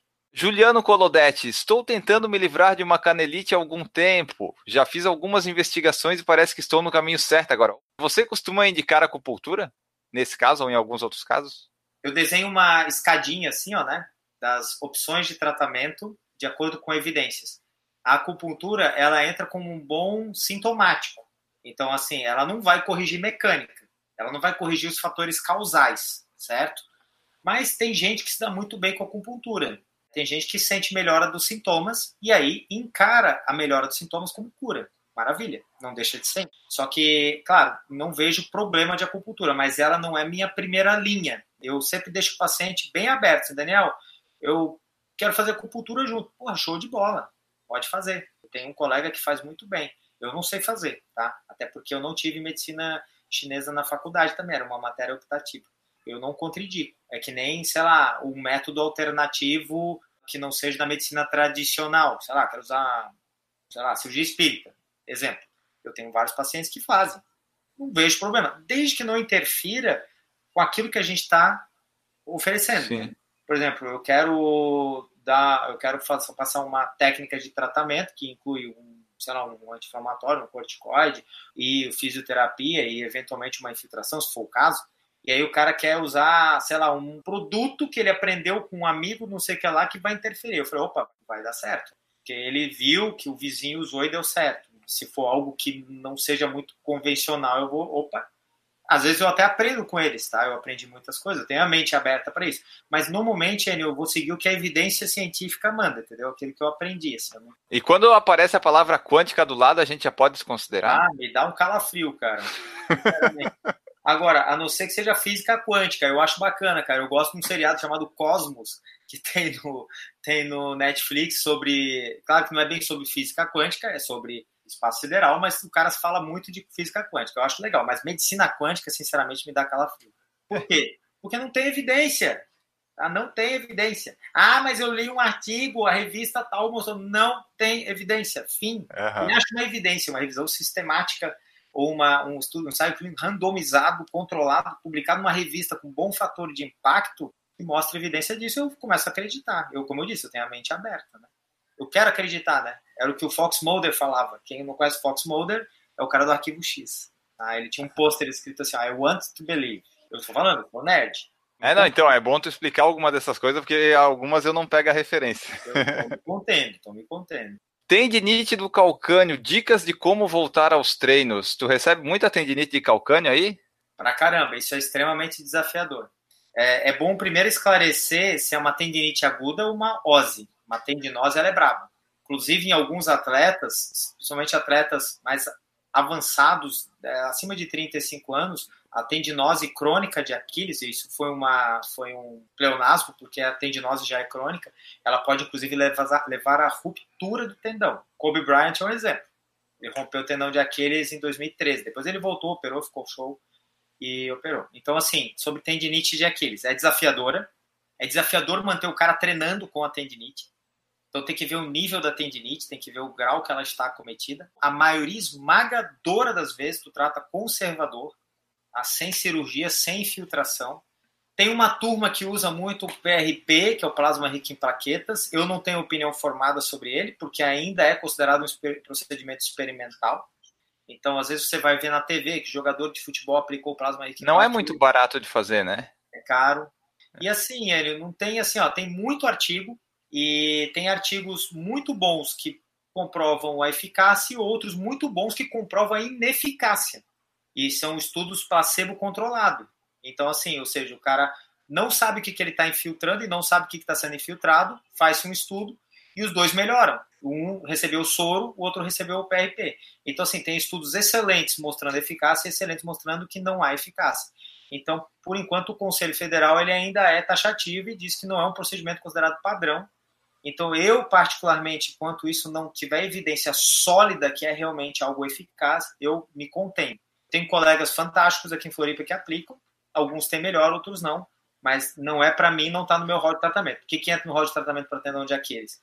Identificar gesto desportivo, né? identificar o, a, o, como é que está o gesto dele. Aí eu preciso do educador físico junto. Trabalha com fisioterapeuta junto, talvez até elevar o drop do calçado. Se tu eleva bem o drop da traseira do calçado, ele vai diminuir o segundo impacto, né? Mesmo que ele tenha uma pisada de médio pé, quando o retropé bater no chão no final e fizer a propulsão, se ele tiver um drop mais alto, ele vai neutralizar um pouco a ação do Aquiles. E eles diminuem um pouco, eles aliviam um pouco. Não vou dizer que vai funcionar nele, né? Até porque eu não examinei. Tratar os encurtamentos, tratar os enfraquecimentos, bastante físio. Olha, aí nós estamos falando de 30, 40 sessões de físio, até o troço ficar bom mesmo. Ah, não está cedendo, não está cedendo, não está cedendo. Aí existem terapias de onda de choque, quando já tem calcificação, né, que é um bom método. Eu vou subindo a escadinha, né? chega um ponto ali, cara, que tu fala assim, bah, seis meses tratando, já fiz de tudo. Aí a gente vai começando a tentar. Ah, você vai no tentativa e erro? Não. Mas tem caso, 90% eu resolvo ali. Sobra 10% que não vai. Aí eu vou começando a pedir opinião. Às vezes eu chamo um colega que não é corredor para justamente fazer o contraponto. Não, Daniel, você está muito seduzido pela corrida, veja esse outro ponto, corrija isso aqui. Uhum. Às vezes tem que fazer um procedimento cirúrgico, mas assim, ó, é a minoria. E a pessoa tem que entender, dependendo do caso, que é tem que ter um pouquinho de paciência no tratamento, porque depois que fizer certinho, volta, volta bem, né? Às vezes a dor apareceu tem um mês, mas o problema, o fator causal começou há um ano. Às vezes o cara já tem um enfraquecimento, uma falha, uma, uma diminuição de força excêntrica de panturrilha, por exemplo, há muito tempo e vai sobrecarregando aqueles dele. E ele não tem dor. Aí um dia lá ele vai fazer uma corrida e ele sente uma pontada e dali a partir dele começa a doer. Só que o troço já começou, sei lá, um ano antes, entendeu? Então, assim, não é um remedinho e 10 sessões de físico que vai responder. E também é muito assim, né? A gente precisa de uma fisioterapia bem caprichadinha, né? Às vezes o cara ele acaba não caprichando nesse trabalho, vai uma vez por semana, não tem dinheiro, não tem tempo. A gente entende, entendeu? Que é difícil ser corredor e, e civil ao mesmo tempo. O Fagner perguntou assim: posso diminuir a canelite com melhor ingestão de potássio? Se tu tiver uma deficiência de potássio, sim. Se tiver eu... tudo ok e eu colocar mais é. potássio, não adianta nada, é isso? Eu tenho um grande amigo, Luquinhas Zelal. Não sei se você conhece o Luquinhas Zelal. O Luquinhas Zelal hoje ele é, ele é doutorando na Universidade de Porto Alegre, ele está fazendo doutorado de sanduíche, ele estuda muito a parte de cardiologia do esporte. Mas, assim, ele sempre fala um negócio, existe um lance chamado terrorismo bioquímico. O nego vai dosa até o tungstênio sério, que começa a achar coisa baixa, começa a repor. Eu sou mais simplista. Claro que eu não mexo na dieta. Para isso existe nutricionista. Às vezes o cara, apesar de eu estudar, né, eu gosto, eu faço uma pós de nutrologia não para virar nutrólogo, não pretendo virar nutrólogo, mas para aprender um pouquinho mais, para aprender o linguajar. Mas assim, quando tem que mexer muito na dieta, eu, eu ligo para o nutricionista dele e falo. Mas eu, particularmente, não vi evidência que essa reposição numa pessoa que é sadia, normal, a melhore. Agora, eletrólito, por exemplo, muitas existem muitas dores musculares, cãibra, né? É a deficiência de eletrólito. Então, por exemplo, minha cápsula de sal, quando eu manipulo, eu manipulo a cápsula de sal, além de ser mais barato, eu consigo botar B6, umas coisinhas que às vezes não tem na cápsula de sal normal. Eu boto uma dosezinha de potássio ali. Eu acredito que vai diminuir um pouquinho a cãibra, vai me repor melhor.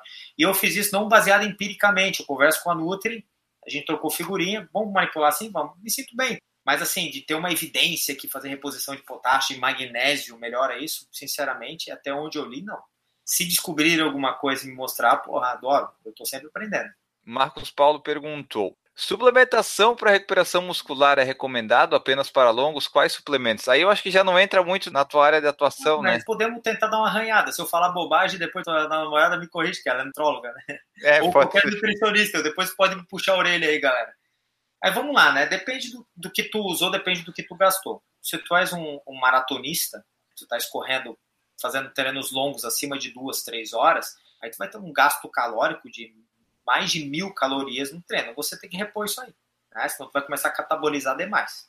Você vai ter que fazer uma reposição calórica, você vai ter que fazer uma reposição proteica, uma reposição de carboidrato, uma reposição lipídica. A maneira como tu vai botar isso para dentro de ti é quem vai te definir. Se tu for um vegano, tu vai botar isso em forma de vegetal. Se tu for um carnívoro e um palio, tu vai evitar carboidrato, mas teu corpo vai produzir carboidrato de algum jeito. Fica tranquilo que ninguém sobrevive sem carboidrato sem ingerir até pode ser, mas ele vai produzir, porque a gente precisa de glicose para funcionar. Então, na verdade, esse cálculo de suplementação pós-treino, ou pré-treino, ou durante a, a tua formação, vai ser de acordo com a tua demanda. Então, assim, pô, eu, você pega, eu vou fazer uma comparação, tá? Você pega um fisiculturista, um cara que está ficando, querendo ficar super forte, ganhar muita massa muscular. Ele vai ter que ter um aporte calórico e proteico absurdo. Às vezes você faz um cálculo, ele vai ter que comer um frango no café da manhã, um frango no almoço inteiro. Cara, é muita proteína. Ou ele vai ter que comer 32 ovos, né? Então, assim, porra, aí você entra com doses de whey, doses de, sei lá, de outro repositor, porque você o, o que a alimentação te dá não é suficiente. Mas o meu ponto é, cara, se for para escolher alguma coisa, alimento. Alimento, comida de verdade, fim. O resto você vai colocando à medida que o teu alimento não te substitui que não, o alimento não te repõe. Então, suplemento não substitui alimento. Fim. O alimento ele tem que ser fantástico. Ah, mas eu não tenho tempo. Beleza, aí tu vai lá e complementa com um pouquinho de suplemento. Teve uma vantagem que eu vejo no suplemento, por exemplo, assim, ó, otimização. Eu estou lá no meu consultório e vou treinar dali uma hora. Eu não tenho tempo de fazer uma comida para mim, ou não vai dar tempo de eu digerir essa comida para eu correr, ou para eu malhar. Eu vou precisar de lá, sei lá, eu vou correr uma hora, eu vou precisar de 60 gramas de carboidrato para aquela corrida ali entra um suplementozinho, entendeu? Ele bota rápido na minha corrente sanguínea o carboidrato que eu vou precisar, ou a proteína que eu vou precisar, whatever. O gel, por exemplo, o que, que o gel te dá? Carboidrato. Ah, tem, tem cafeína, taurina, beleza, dá uma estimuladinha, mas basicamente ele te dá carboidrato, que é o teu substrato de energia principal. A gordura também é um bom substrato de energia a longo prazo, é um modo econômico. Então tem gente que usa o, o TCM, né, que é o que vem do uhum. coco, tem gente que está usando outros tipos de carboidrato que dá nível, picos glicêmicos mais baixos, mas aí é muito pessoal, tá, Enio? E muito da linha do Nutri que está trabalhando com ele. Para resumir, alimento é a base da pirâmide. Você pode até usar o livro do Michael Pollan, Em Defesa da Comida. Ele fala assim, ó, coma comida de verdade, a maioria é vegetal e não muito. É isso é alimento. Comida de verdade é comida não processada, comida, é o que a tua bisavó comia. Isso é difícil, né? Morar em Floripa, correria, ter, achar comida de verdade no posto de gasolina ali é foda, cara. Tu tava comendo. É, no posto não vai dar, não. Um suquinho macrovita é natural? É nada, né? Não tem nada de natural ali. Olha os produtos atrás dele, os ingredientes dele, não tem nada de natural ali. Ah, mas é suco, é saudável? É nada. É. Saudável não tem nada ali, né? Mas aí a gente pode entrar num papo longo, né? Eu adoro esse assunto também, mas como eu falo, lá no meu consultório eu falo aquilo que eu sei, eu falo de ortopedia, eu não fico falando muito de nutrição, não, porque eu vou tomar porrada de nutricionista logo, logo. Tornozelos, como prevenir que esses preciosos não se machuquem? Não é, correndo, né? É, pode ficar sentado jogando Playstation. Mas, ó, então vamos lá. Torções, tem gente que tem uma hiperlacidão, né? Tem gente que é mais elástico que o normal. Eu sempre defendo treino resistido. Gosto de uma musculaçãozinha e no caso dos tornozelos em si, gosto de alguns trabalhos funcionais também. Tu pode ah, fazer ah, trabalho de pliometria, pular em caixa, pode fazer trabalho em bozu, de equilíbrio, trabalho de propriocepção. É uma boa ideia. Dá Outro, mais mobilidade, né, para ele. Mobilidade, chegasse num ponto fundamental. Então, assim, por que, que muita gente, vamos usar o CrossFit como exemplo, por que, que muita gente se machuca no CrossFit? Porque tem muitos exercícios ali que tem gestos desportivos complexos. Por fazer um snatch, que é um movimento que tu vai botar a barra para cima da cabeça do levantamento de peso olímpico, ele exige, antes da força, um trabalho de mobilidade incrível, de quadril, de tornozelo, de ombro. E às vezes o cara vem, o cara é super forte, veio da academia de musculação, e ele tem lá massa muscular de sobra para botar 100 kg para cima da cabeça. Só que ele se lesiona porque não tem a mobilidade adequada, e o padrão de movimento não é bem educado, não é bem adequado. Então ele vai ter que trabalhar essas deficiências antes. Então, tornozelo, fazer uma boa avaliação funcional para ver se ele tem uma boa mobilidade.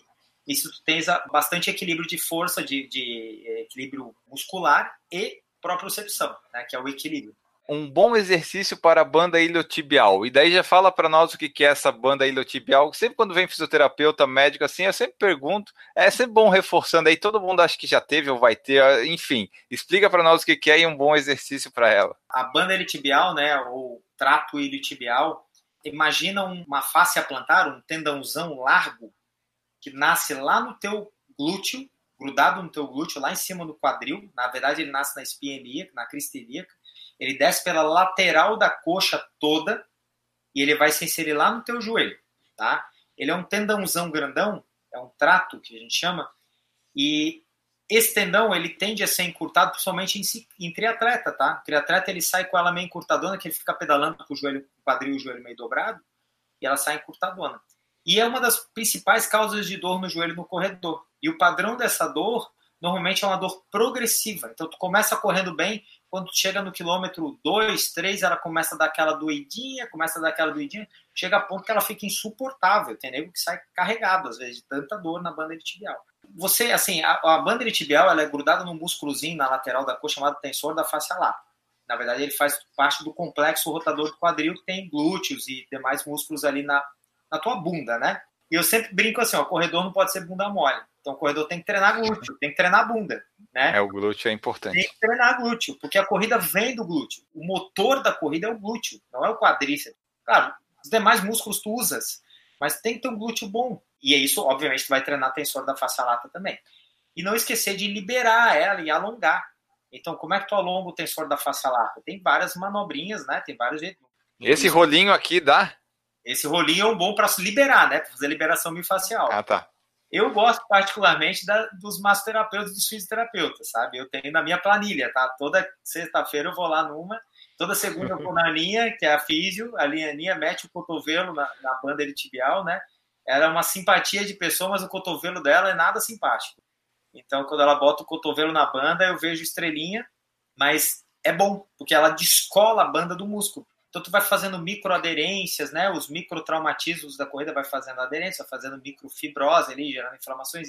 E quando elas fazem liberação, tem gente que usa ventosa, tem gente que usa Aí, cara, a técnica né, da fisioterapeuta, aí é com eles, cara. Eu vou falar, eu não defendo técnica, eu defendo pessoas. Se a pessoa é boa, cara, ela pode usar a técnica que ela quiser, entendeu? Então, aí, como eu disse, Floripa tem, tem profissionais fantásticos que usam as mais variadas técnicas. Tem gente que usa GDS, tem gente que usa osteopatia, busquê. cara, para mim não importa. Funcionou, tá valendo. O Juan Pablo perguntou se o que provoca mais lesões, na tua opinião, é a intensidade ou o volume. É uma excelente pergunta, Juanzito. Na minha opinião, é tempo de exposição.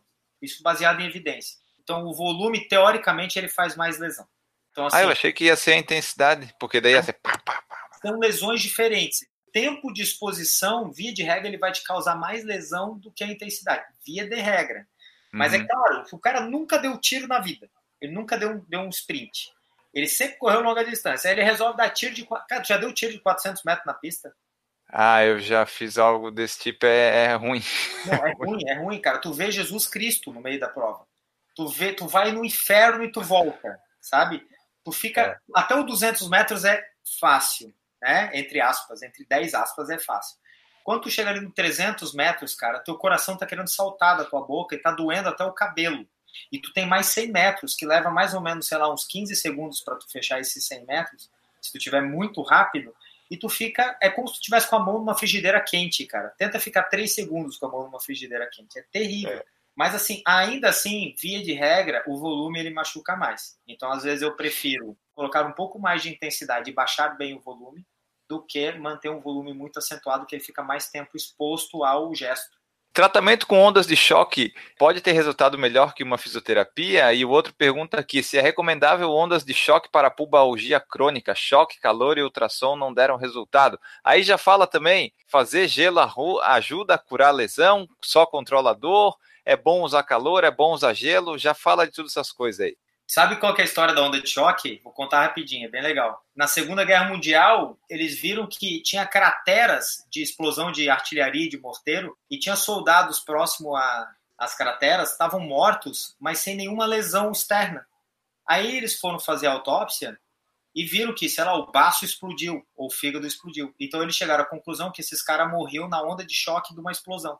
E aí eles quiseram criar uma arma. Imagina uma arma que desse um tiro no cara e tu explodiu o fígado do cara, mas não voasse sangue na tua cara e não gastasse munição. Show de bola que seria, né? Então acho que foi até os nazistas que criaram essa arma. Eles criaram essa arma, entre aspas, né? Eu não sei até que ponto isso é mito ou é verdade, mas enfim. Eu vou resumir. E eles foram testar em alguém, não sei em quem, se foi animal, foi pessoa. E parece que começaram a quebrar cálculo renal dessas pessoas com onda de choque.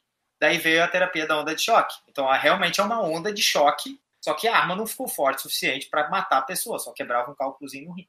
Algum uhum. dia, um estagiário deve ter errado o tiro para quebrar cálculo no rim e tratou a bursite do cara. Ele acertou a, o glúteo do cara sem querer, porque tu tem que acertar o ponto que tu vai executar o choque. E os caras falam, pô, vamos tentar tratar isso em fáscias e tendões? E funciona, entendeu? Então tem evidência que ela é um bom método de tratamento, principalmente naqueles pontos que tu tem calcificação. E da mesma maneira que a onda de choque ela quebra uma pedra no rim, ela vai quebrar uma calcificação peritendínea. É como eu disse, assim, ela não funciona em todo mundo. Se tu me perguntou se ela é melhor que a físio, cara, é que nem tu perguntar se vinho é melhor que sorvete. Não dá para tu comparar uma coisa com outra. Vinho é bom para caramba e sorvete é bom para caramba, só que cada um no seu momento. Para mim, assim, ó, eu tenho fisioterapeutas, eu amo vocês, de coração. Tenho eles no meu lado esquerdo aqui no meu coração, porque para mim, um fisioterapeuta é insubstituível, insubstituível, sei lá. Não uhum. dá para substituir. Se quiser ir além, aí tu faz a onda de choque. Minha opinião pessoal. Para mim, fisioterapeuta, assim, ó, o time de futebol ele viaja para a Copa do Mundo com o fisioterapeuta, mas entre a onda de choque e o fisioterapeuta ele vai levar o físico, pode ter certeza. E o massoterapeuta também. O time não vai lá para jogar futebol lá sem levar o massagista e o fisioterapeuta. Para mim, gosto muito da onda de choque, acho fantástica, mas o físio não dá para substituir. O a físio, né? Vamos falar nos, nos dois. E, e o calor e o gelo? Ah, o gelo é fantástico, né, cara? Olha, o Flamengo, se eu não me engano, o departamento médico investiu e comprou não sei quantas banheiras para colocar lá. Pô, quanto é que sai uma banheira hoje instalada? Uns 20 mil reais. Os caras botaram, sei lá, 30 banheiras, gastaram um milhão de reais em banheira. É porque funciona, cara. O gelo funciona. Gelo é o melhor anti-inflamatório que existe. Adoro o gelo. Mas é bom usar, não é bom deixar o teu corpo recuperar, já que tu, o corpo recebeu aquela carga, ele que se recupere para tu criar aí, umas coisas boas. Aí nós podemos ir embora também falando sobre isso, né? Existe cada caso é um caso. Mas ele ajuda, então? Muito. Adoro gelo. Pô, se eu tivesse, cara, uma piscina, se tivesse um lugar onde botar uma piscina que depois de cada treinar você vai pular, ficar 5 minutinhos, 10 minutinhos ali no gelo. Minha opinião, adoro um gelo, é um saco de preparar, de fazer, mas gosto. Claro que existem diversos protocolos, existem protocolos, inclusive, com choque térmico, né? Vai botando calor, gelo, calor, gelo. Existem protocolos certinhos, os fisioterapeutas fazem muito isso, mas a crioterapia é fantástica. Quem já fez. Mas cura a lesão? Ajuda a diminuir Não, o periférico. Então, assim, o, o efeito anti-inflamatório do gelo ele é muito mais periférico que sistêmico. É diferente de eu ficar tomando um remédio. Quando eu tomo um remédio, ele, ele, ele age de maneira sistêmica. Ali, quando eu torci um tornozelo, eu boto no gelo, ele vai agir perifericamente, ele vai fazer vasoconstricção, ele vai ter efeitos benéficos ali de reparação tecidual. O gelo é um bom recovery. Gosto mesmo, defendo, mando botar gelo pra caramba. Ah, e sobre o calor. O calor, por incrível que pareça, paradoxalmente, também pode ter um efeito bom na recuperação de tecido. Eu gosto muito do calor em situações onde o gelo não é agradável, não é botar gelo aqui nas costas quando tu tá com o corpo frio, não é legal, entendeu? Ou quando tá com uma contratura muscular, né? Tá bem contraturado, aí às vezes é melhor tu fazer o calorzinho. A termoterapia, ela também é, ela tem seu valor. E tem caso, Enio, assim, por exemplo, ombro doloroso. Às vezes eu mando botar gelo, o paciente piora. Aí ele testa o calor, melhora. Então o que eu vou fazer, né? Muda é uma mudança oposto, mas o organismo ele, ele age de maneira diferente. Mas via de regra eu prefiro o gelo para processo inflamatório agudo. Treino imediato, assim, o cara fez um, sei lá, imagina tu ir para a pista, botar uma banheirinha de gelo, ele dá vários tiros de 400 metros depois pular na banheirinha. Pô, show de bola. A Flávia Custódio colocou assim: então um crossfit bem feito ajuda quem quer correr? Que ela faz crossfit? Ela é. quer, quer saber. Existe o lance da especificidade, né? Se tu fizer um crossfit bem feito, vai virar um bom crossfitter. Então, eu sou exemplo disso. Eu, eu, eu particularmente conheci o CrossFit no consultório. Quando começaram com o CrossFit em 2012 aqui em Floripa, 2011, as pessoas chegavam lesionadas e falavam que aí eu falei, pô, que diabos é isso? Aí, ao invés de começar a condenar, eu fui atrás. E aí conheci a galera. Hoje eu sou muito amigo da maioria dos donos de boxe de Floripa, treino inclusive para brincar. Mas à medida que eu vou ficando bom no CrossFit, a minha corrida vai piorando. Por quê? Porque é lance da especificidade.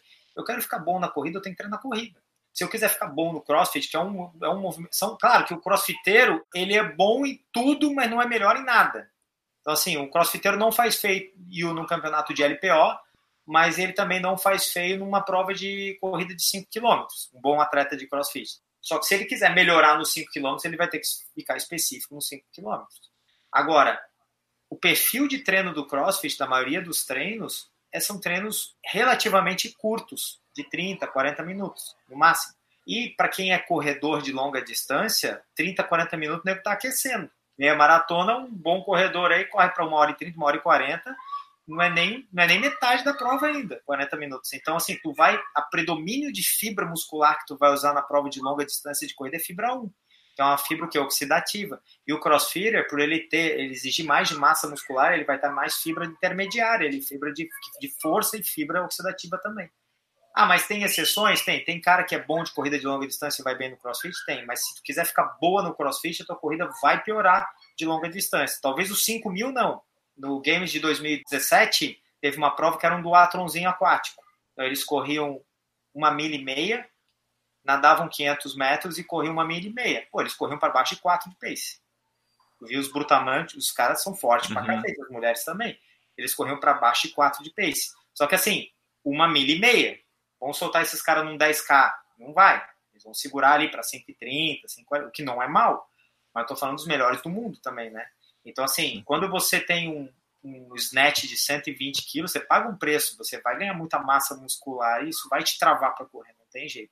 Então você perde a especificidade. Mas é possível fazer os dois, tá? Só que aí não vai ter uma performance maravilhosa na corrida nem no crossfit se você ficar dividindo entre os dois. E sim, você pode ficar mais sujeito à lesão porque você vai ficar mais tempo exposto falamos das lesões, vamos falar um pouco do Daniel agora aqui. Tu falou que vai fazer o Fodax Man. Explica o que é esse Fodax Man e também me explica o que é o um negócio de deep running que tu falou que ia fazer começar porque tá com uma lesão no joelho. Se tu tá com uma lesão no joelho, como é que tu vai fazer o Fodax Man? Explica para mim. O Fodax Man ele foi criado uma, uma brincadeira, um treino né, entre atletas, né? Inclusive o Juan, que fez algumas perguntas aí, ele é pioneiro nessa prova. Ele é um triatlon extreme, tá? Ele é uma, uma prova, é, já, tá, já teve a sua terceira edição ano passado. Ela foi criada por quatro colegas nossos, quatro triatletas muito bons aqui de Floripa, o, o Felipe Manente, o Palhares, o Rafa Pina e o Fabrício Ábido Camargo. Porque existe o Audax e existe o Fodax, que é um Audax que sobe a Serra do, do Rastro. Então eles falaram assim, por que não criar um Ironman que sobe a Serra do, do Rastro? E aí eles fizeram o percurso de natação, essa última edição. Tem até um vídeo no YouTube. Se tu botar Fodax Man no YouTube, tem um videozinho lá, que mostra um review do, da última prova. Tu nada lá em Nova Veneza, pega a bike lá, sobe a Serra do Rastro e entrega em Urubici. Então hoje já tem 3.600 metros de ascensão. Ela é Mas é aí dá. São 180 pedalando? De Nova Veneza até lá, sim. São 180 pedalando. Ah, tá. Mas aí só, só sobe uma vez a Serra do Rio do Rastro. Só sobe uma vez. Que bom. O topo da serra da quilômetro 90. Ali já é um divisor de águas. Ali, porque eu, eu fui como médico da prova. Ali, ali a gente já vai tirando alguns, né? O cara já tá meio quebradão. Mas assim, ó, e normalmente só larga casca grossa, tá? Só larga nego, 5, 6 áreas nas costas no mínimo. E aí tu acende 3.600 metros até Urubici. Lá em Urubici, você corre no plano, e aí quando tu chegas no quilômetro, é, faltando 16 quilômetros para chegada, se você chegar até 6 horas da tarde, você pode subir o Morro da Igreja, é o do desafio. E aí tu, só, tu acende mais mil e poucos metros ali. Se tu chegou depois das 6 horas da tarde, a gente chama de base finishers, ou seja, os finishers que não sobem o morro, mas terminam embaixo. Esse padrão existe numa outra prova extreme chamada Norseman. E olha que, que legal. Fresquinho agora essa notícia, o Fodaxman finalmente foi, foi aceito como uma prospect race, ou seja, ele começou com uma brincadeira e agora ele está sério. Os 12 principais provas de triatlo extreme do mundo. Então, o nosso Fodaxman, na nossa belíssima Serra do Rastro hoje, ele faz parte do mesmo grupo que tem o Norseman na Noruega, tem o Canadaman no Canadá, tem o Patagonman na Patagônia chilena, tem um na Itália, tem o Swissman na Suíça, o Celticman na, na Escócia, e aí vai. São provas lindíssimas e extremamente desafiadoras. Então eu botei esse troço na cabeça e falei, ah, fazer um Ironman, beleza, né? Vamos fazer um Ironman subindo a Serra do Rastro. Adoro a Serra do Rastro, né? Acho fantástica. Quem pedala lá sabe como ela é, é desafiadora e linda ao mesmo tempo. Então vamos treinar para ela, né? Vamos ver se a gente pelo menos não faz. Eu não sei se eu consigo subir o morro da igreja, mas pelo menos chegar com um base finisher eu acho que rola. Vamos treinar, né? Para isso o objetivo desse ano é o Fodax Man. Essa é. que é. Ou tu vai fazer um Iron Man antes ou o Iron Man é o Fodax Man? Como eu te falei, né? Ano passado, como eu estava lesionado, virou um ano sabático. E aí eu falei com o meu treinador e falei, cara, eu preciso botar um objetivo a curto e médio prazo para pelo menos sair da nhaca, né? Tirar a nhaca do corpo, né? Voltar a treinar. E dito e feito, botei o 70.3 agora que vai ter dos ingleses para voltar para o triatlon, que eu tô meio enferrujado. E começando a treinar, vai vindo umas dorzinhas, aquela coisa, aí eu descompensei. Eu tenho um probleminha no meu joelho já, já tenho uma lesãozinha o grau 4, de vez em quando ele acende, e agora ele acendeu, faltando três semanas para a prova. Então, uma estratégia que a gente usa para o joelho não ficar muito dolorido é o deep run, ou seja, é chato, mas tu vai correr na água, vai correr na piscina. Então, tu fica lá simulando a corrida, gerando estímulo, correndo na água. Eu estou treinando, não é o treino que eu queria fazer, mas o joelho está incomodando um pouquinho estou na véspera da prova, eu sei que eu posso me estragar mais se eu correr mais intenso agora, faltando três semanas. Eu posso fazer uma prova pior do que ela já vai ser, como o joelho está meio detonado. Então é uma maneira de gerar um estímulo, entendeu? Então eu tô, continuo treinando. Claro, aí a gente fez uma estratégia com o treinador, aumentamos o pedal, aumentamos a, a natação um pouquinho e vamos chegar lá com o que temos, né? Improvise, adapt and overcome, né? Improvisa, adapta e vai. O Deep Run, por exemplo, em alguma. É, eu, eu fiz um estágio uma vez nos Estados Unidos, né? E, pô, lá eles tinham esteira dentro da água, né? Pô, isso é fantástico. Aí eu fui ver um preço dessa para trazer para cá e enviar. E é animal, ali simula direitinho. O efeito gravitacional que a água anula um pouquinho, né? Faz com que o joelho sinta menos. E tu gera o estímulo muscular suficiente para isso. Então tu falou que tu tem condropatia grau 4, é isso? É, eu, eu em 2012, treinando pro Iron, eu fiz uma meia muito boa, naquela época, para mim, né? Fiz uma meia ali, deu uma hora e 32, 33, saí bem da prova. Na mesma semana tinha um 28, eu não segui a orientação do treinador, ele pediu para fazer mais lento, eu desci a porrada, tava empolgado. Terminei a prova bem, dia seguinte meu joelho acordou um pão. Então, aí fui fazer exame e tal, tava lá. Fiz uma lesão condral, uma lesão na cartilagem. Já deveria ter um, resqui, um iníciozinho e aquilo ali foi a gota d'água. E aí, de vez em quando, ele me incomoda, mas assim, ó, não é uma coisa assim, ah, vou ter que operar, nada, né? A Aninha tá dando um jeito, fazendo físio, tudo. E como eu fiquei muito tempo parado, ganhei um pouquinho de peso, ele começou a dar uma incomodada eu falei, bah, não vou deixar esse troço me encher o saco agora, vou fazer deep run, vou aumentar a malhação aqui, dar uma fortalecida físio. Fiz a meia já mais conservadora com a Thay, para justamente não zoar mais com ele, né?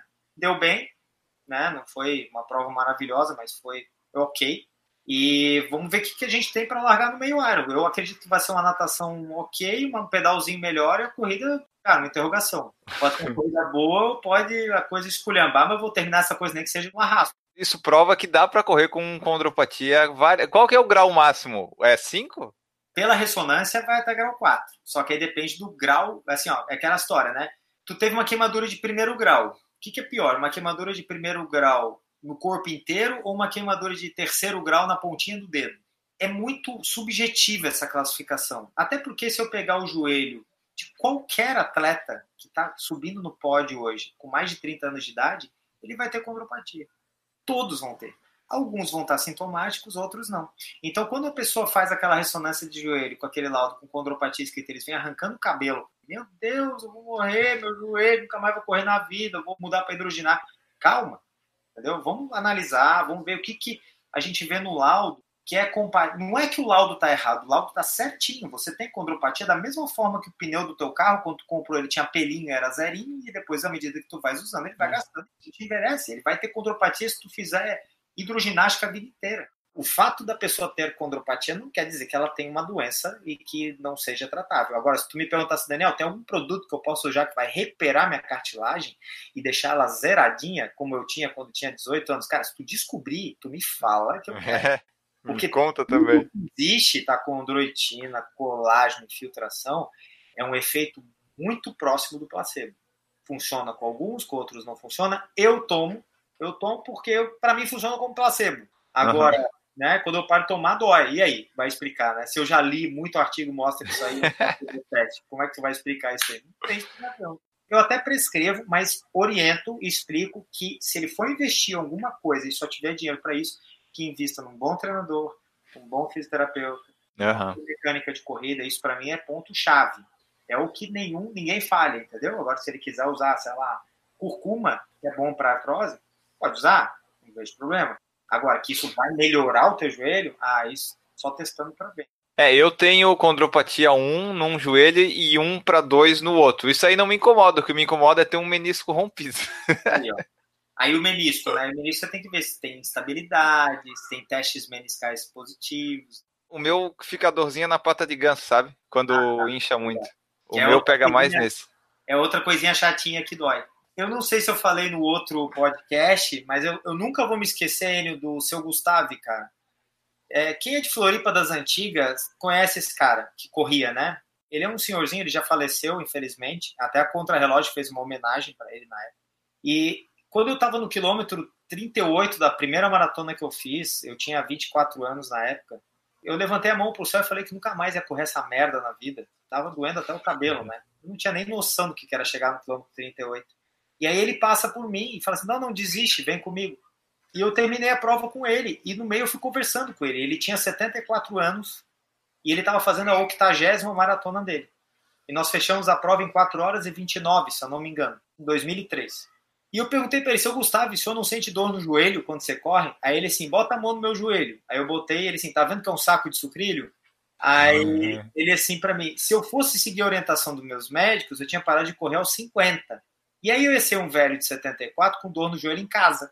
Então hoje eu sou um velho de 74 com dor no joelho correndo uma maratona. Entendeu? Então a escolha de vida uhum. que ele fez para ele. Então, cara, isso me marcou tanto, Enio, que falei, cara, quando eu ficar velho, eu quero ser que nem esse cara, porque a gente vai ter artrose. Então, se fizer de maneira adequada, a gente vai minimizar e a gente já está fazendo o que a gente gosta, né? É correr, nadar, pedalar, levantar peso. E assim, com relação a, a, ao quanto que eu vou fazer, a intensidade depende do teu objetivo. Se você quiser ser campeão olímpico, você vai ter que fazer isso da tua vida. Agora, se quiser só se divertir, você vai fazer um pouquinho, o mínimo. Então, o próximo objetivo é o, é o Fodax Man, que é em que época? Final do ano? Dezembro, dezembro. O Fodax tá Man, cara, ele, ele, ele assim, ó, é uma prova extremamente fora da zona de conforto, porque faz calor, venta, chove e faz frio no mesmo dia. Cara, ano passado a natação tava 28 graus a água, tinha nego desidratando nadando. Nossa. Um calor no pé da serra, velho, 32, 33 graus. Quando chegaram no Urubici, um cacau, caiu um cacau, quem não é manezinho, cacau é quando chove pra cacete, mas caiu um cacau. Depois, quando eles começaram a subir o morro da igreja, a temperatura baixou para 10 graus. Tinha nego com hipotermia ali. Então, tu imagina o perrengue que é essa prova. É uma prova que não é balizada, cada atleta tem sua equipe de apoio. ela não tem torcida, ela não tem cone balizando, não tem nada. Claro, não é uma prova de orientação, né? Tem os, tem os pontinhos certinhos que você tem que ir. Mas a, a logística de alimentação é tudo com o atleta. Então, assim, ela é uma prova foda, né? Um homem, né? Tem quantos atletas mais ou menos inscritos? Ano Uns passado, 15? olha, 2018, eu acho que largaram, estavam inscritos uns 40 e poucos, acho que finalizaram 29. Teve algumas desistências, alguns não largaram, outros foram quebrando no meio da prova. Mas assim, como eu falei, para mim como médico assim da prova, poxa, eu não tirei ninguém de sacanagem, porque realmente eles estavam, eu não precisei tirar, eles pediam para sair, né? Porque realmente não estava em condições, cara. E era cara casca grossa. Teve cara que abandonou a prova ali que eu sei que é um monstro. Só que às vezes é o dia, né? Às vezes teve algum problema Sim. logístico. A prova ela é difícil, ela é muito desafiadora. E aí pergunta, por que, que a gente gosta de fazer isso, né? Eu vou falar, não sei, cara. Eu acho que a gente tem um parafuso solto, é, alguma, alguma coisinha aqui que ainda não entendi no cérebro dessa turma que faz essas provas. Mas a gente gosta e, ó, a gente paga para fazer isso e quer fazer de novo. Né? Mas, E não- ninguém obriga a gente a fazer, né? A gente faz porque gosta, é uma coisa impressionante. Exatamente. E ainda fica Ó. se orgulhando, né? Vou acordar às 5 da manhã no inverno para pedalar. Ê, sou Iron Man. Como é que pode? Me ver de fora, eu tô um retardado mesmo, né? É, a gente tem que usar as motivações que dá, né? Exatamente. Bom, vamos lá aqui. Falamos das lesões, dos próximos objetivos do Daniel e agora fazer algumas perguntas aqui do universo nerd, universo cinematográfico, porque o Daniel gosta bastante disso. Essa daqui ele já deve ter respondido no outro, mas já que o Vinícius perguntou aqui, eu vou perguntar também. Aí o Daniel se explica aí a preferência dele. DC ou Marvel? Cara, é, eu com certeza respondi no outro. Assim, não dá para negar que o padrão dos filmes da Marvel são foda, né? A Marvel mantém aquele padrãozinho, um filme melhor, um pouquinho pior, mas, cara, não tem filme ruim ali, né? E a DC deu uma, deu uma escorregada ali com aquele padrão muito dark do Superman, do Batman vs Superman. Com a Mulher Maravilha já acertaram, com o Aquaman eu acho que acertaram, e com o Shazam é uma outra pegada, né? Um filme infantil, assim, é um filme de Natal, é um filme bobo? É um bom filme? Perguntaram aqui na, na live. Cara, tu tem que ir despretensioso, tem que ir pra comer pipoca e dar risada. É filme de Natal, filme bobinho, filme feliz, assim. Aham. Não vai esperar um Avengers, pelo amor de Deus. Não vai esperar um Deadpool, que é um filmaço, que é violento, cheio das coisas, mas. É, cara, eu, eu gostei, cara. Eu achei, assim, eu gosto de tudo, né? Eu chamo isso de guilty pleasure, sabe?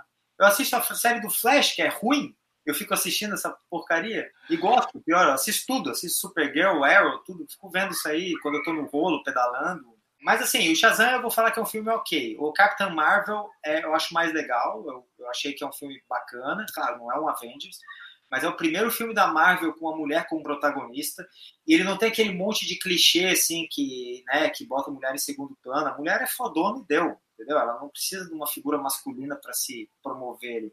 Acho que tá faltando filme com protagonista feminina foda, sem precisar estar escondida, sem precisar sensualizar também. Né? Ela não é nada sensualizada ali, ela é mulher e fodona e deu. E eu acho que isso vai bem de encontro, tá, ele com o teu último podcast, ou penúltimo, que é sobre a, aquela a Gisele, né, que falou sobre o Só Quero Treinar, né, sobre as mulheres. Ah, tá. Foi um dos podcasts aí passados. É, eu acho que isso aí vai bem de encontro, cara. Acho que o cinema precisa dessa visão também dela, sabe? As mulheres precisam protagonizar e sem precisar ser sensualizada para isso. E eu acho que a Capitã Marvel, eu acho que ela tira esse estigma da mesma forma que o, o Black Panther, o Pantera Negra, eu acho que foi um filme importantíssimo para o cinema que trouxe o negro à, à tona, né? O, a visão do, do afrodescendente, assim, de uma maneira muito foda, né, cara? As crianças se identificaram com o Black Panther. Me diz qual herói negro que tu viu as crianças brancas querendo ser, porra, molequinho branco botando a máscara do Black Panther. Então tem o lance da identificação. Eu acho que o filme é, assim, o filme vai muito além da nerdice. Então eu acho que esses filmes de super-herói, assim, de modo geral, eles têm muito para ensinar pra gente. E que bom que eles estão trazendo isso à tona para uma geração mais nova que vai talvez mudar um pouquinho o mundo, entendeu? Então tem um lado bom. Tem algumas críticas, né? Tem algumas alguns outros pontos de vistas, mas eu acho que esse ponto de vista, eu acho que é interessante, tem que pegar esse na entrelinha. O Star Wars faz isso um pouquinho também, quando ele trouxe uma protagonista mulher agora na terceira temporada, que é a Rey, e o Finn, que é um herói que é afrodescendente, isso não tinha antes, né? Então esse ano a gente tem isso, Avengers agora já tá em ingresso compradinho, né? Vai ser um filme muito. Ah, é, fala pra. Eu não sei quando é que esse episódio vai no ar, provavelmente tu já vai ter visto o filme já vai ter colocado nos stories a tua opinião, mas fala pra gente aí qual que é a expectativa desse filme que tem três horas de duração. Vai passar rápido, porque o outro filme teve duas horas e trinta e poucos e passou muito rápido. pau vai comer e, cara, eu, eu realmente, assim, ó, esse eu tô esquivando de trailer, não tô vendo nada porque eu quero ter surpresas boas lá no filme, né? Mas, cara, mês de abril tá recheado. Quem vê Game of Thrones vai começar domingo à noite, que é uma série muito boa. Tem Avengers, teve Shazam, mês que vem tem John Wick, que é um filme do Keanu Reeves, não sei se já viram, um filme de... Ele é, é tiro, porrada e bomba, o filme inteiro, mas é bom. E final do ano tem o Star Wars, né, cara? Episódio 9 vai fechar a trilogia. É uma trilogia meio polêmica, né? Não é igual a trilogia clássica. A gente que é mais saudosista, para mim, nenhum filme supera o Império Contra-Ataca, que é um filmaço. E se você não concordar, saiba que você está errado. Rogue One também é um filmaço, mas o Império Contra-Ataca, para mim, olha o maior plot twist da história ali, né? Darth Vader falando que é pai do Luke. Não tem mais plot twist mais forte, mais foda que esse. Ninguém esperava isso. Então o cinema tá, esse ano tá bom. O duro vai ser arrumar tempo para treinar, assistir série, assistir filme. Quando faz a, o pedal no rolo, dá para ver uns filmezinhos, né? Ah, pô, eu vi Punisher basicamente inteiro vendo pedalando no rolo. Quais são as dicas de Netflix de séries que o Daniel indica? Eu quero ver umas séries aí no Netflix quando eu estiver lá em São Paulo. O que, que eu posso ver? O que, que tu indica assim que é legal? Que tipo de série que tu curte, Enio? Tu gosta de policial, ação, romance? Ah, eu qualquer coisa eu vejo. Quando eu começo, eu vou até o fim, sabe? Mesmo que seja ruim. Mas eu vou. Eu vejo bastante coisa variada, assim. Tem aquela Casa Amaldiçoada, eu acho que saiu no ano passado, uma série de terror muito boa. É a Maldição da Residência Hill. Ah, a gente Cara, começou essa, a ver isso. Essa série é animal, velho. É animal. Bom saber. É, tem uma sériezinha que eu comecei a ver, chama Você, You, que é de um cara. É, eu vi dois episódios só. O cara começa a stalkear uma menina e ele se apaixona por ela. E aí, bom, não posso contar que tem spoiler, mas eu achei bonitinha, sério, o iníciozinho dela, assim, né? Até tem um plot twist no final que é meio foda. As séries da Marvel são ok. O Punisher é muito bom. O Punisher, a primeira e a segunda temporada são excelentes. Eu gosto de, de Star Trek, Discovery, que é muito boa. Meu pai era muito mais nerd que eu. Ele via muito essas séries espaciais. Star Trek Discovery é boa. Tem a Casa de Papel, não sei se já viram, todo mundo viu essa série, eu não vi ainda. Porque todo mundo Ó, se tu não viu, tem alguma coisa. Eu não vejo, tudo bem, porque eu não vejo, eu não tenho nem Netflix aqui direito. Agora, tu não viu ainda? Tem um filminho que saiu espanhol com o professor da Casa de Papel, que é chama Durante a Tormenta, que é um filme meio efeito borboleta, assim. Cara, é bem legal. Surpreendi. Surpreendi mesmo nesse filme. Assiste que é legal. Não vou contar nada. É tá. bem legal esse filme. Stranger Things, né? Animal, adoro né? É, anos 80, tudo que é dos anos 80 é bom, né, cara? Música, carro, filme. Me diz um filme dos anos 80 que agora que supera os filmes dos anos 80. É difícil, né? As coisas boas saíram nos anos 80. Então, o Stranger Things é animal, vai ter a terceira temporada agora em junho. Cara, tem muita coisa. E aí, obviamente, que não para no Netflix. Tem o Prime também, que tem umas séries legais. Tem ah, o, verdade. O, hoje em dia, basicamente, TV aberta já era, né? É só streaming agora, né? Então, tu escolhe a série e vai assistindo. Então, pessoal aí que está ouvindo, anota as dicas aí, depois manda umas dicas aí também, interage lá com o Daniel no perfil dele no Instagram, que lá tem esportes, tem nerdices e tem medicina, tem tudo num só lugar. Vocês podem ir lá que tem tudo isso. Era isso, pessoal. Falamos aqui de lesões, falamos do Fodax Man, falamos de alguns filmes aí. Mandem seus feedbacks, digam o que vocês acharam, o que, que vocês querem que a gente faça mais no futuro aí. Ainda dá para fazer bastante episódio aqui com o Daniel sobre diversos assuntos relacionados à corrida.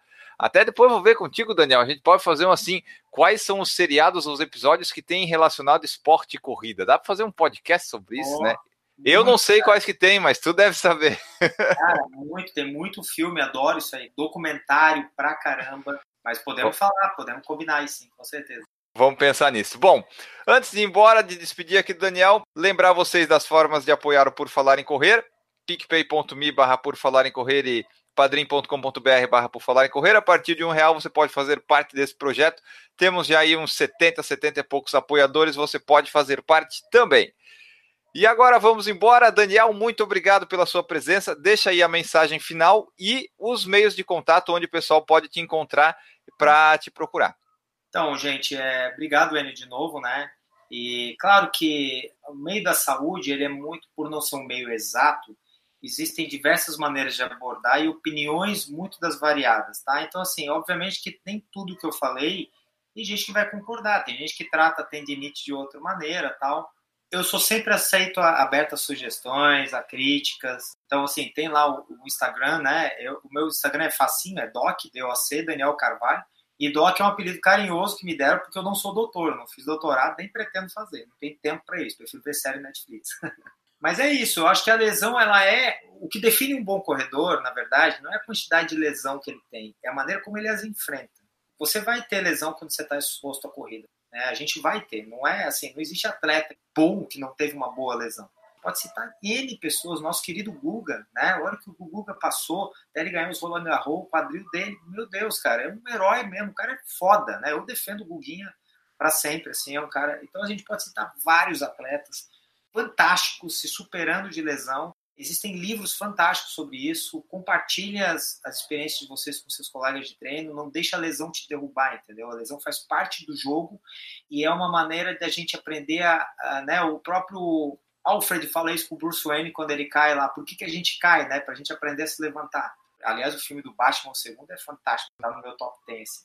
The Dark Knight, aquele que tem o Coringa, que é o Heath Ledger. Né? Se alguém fala mal desse filme aí, tem péssimo gosto.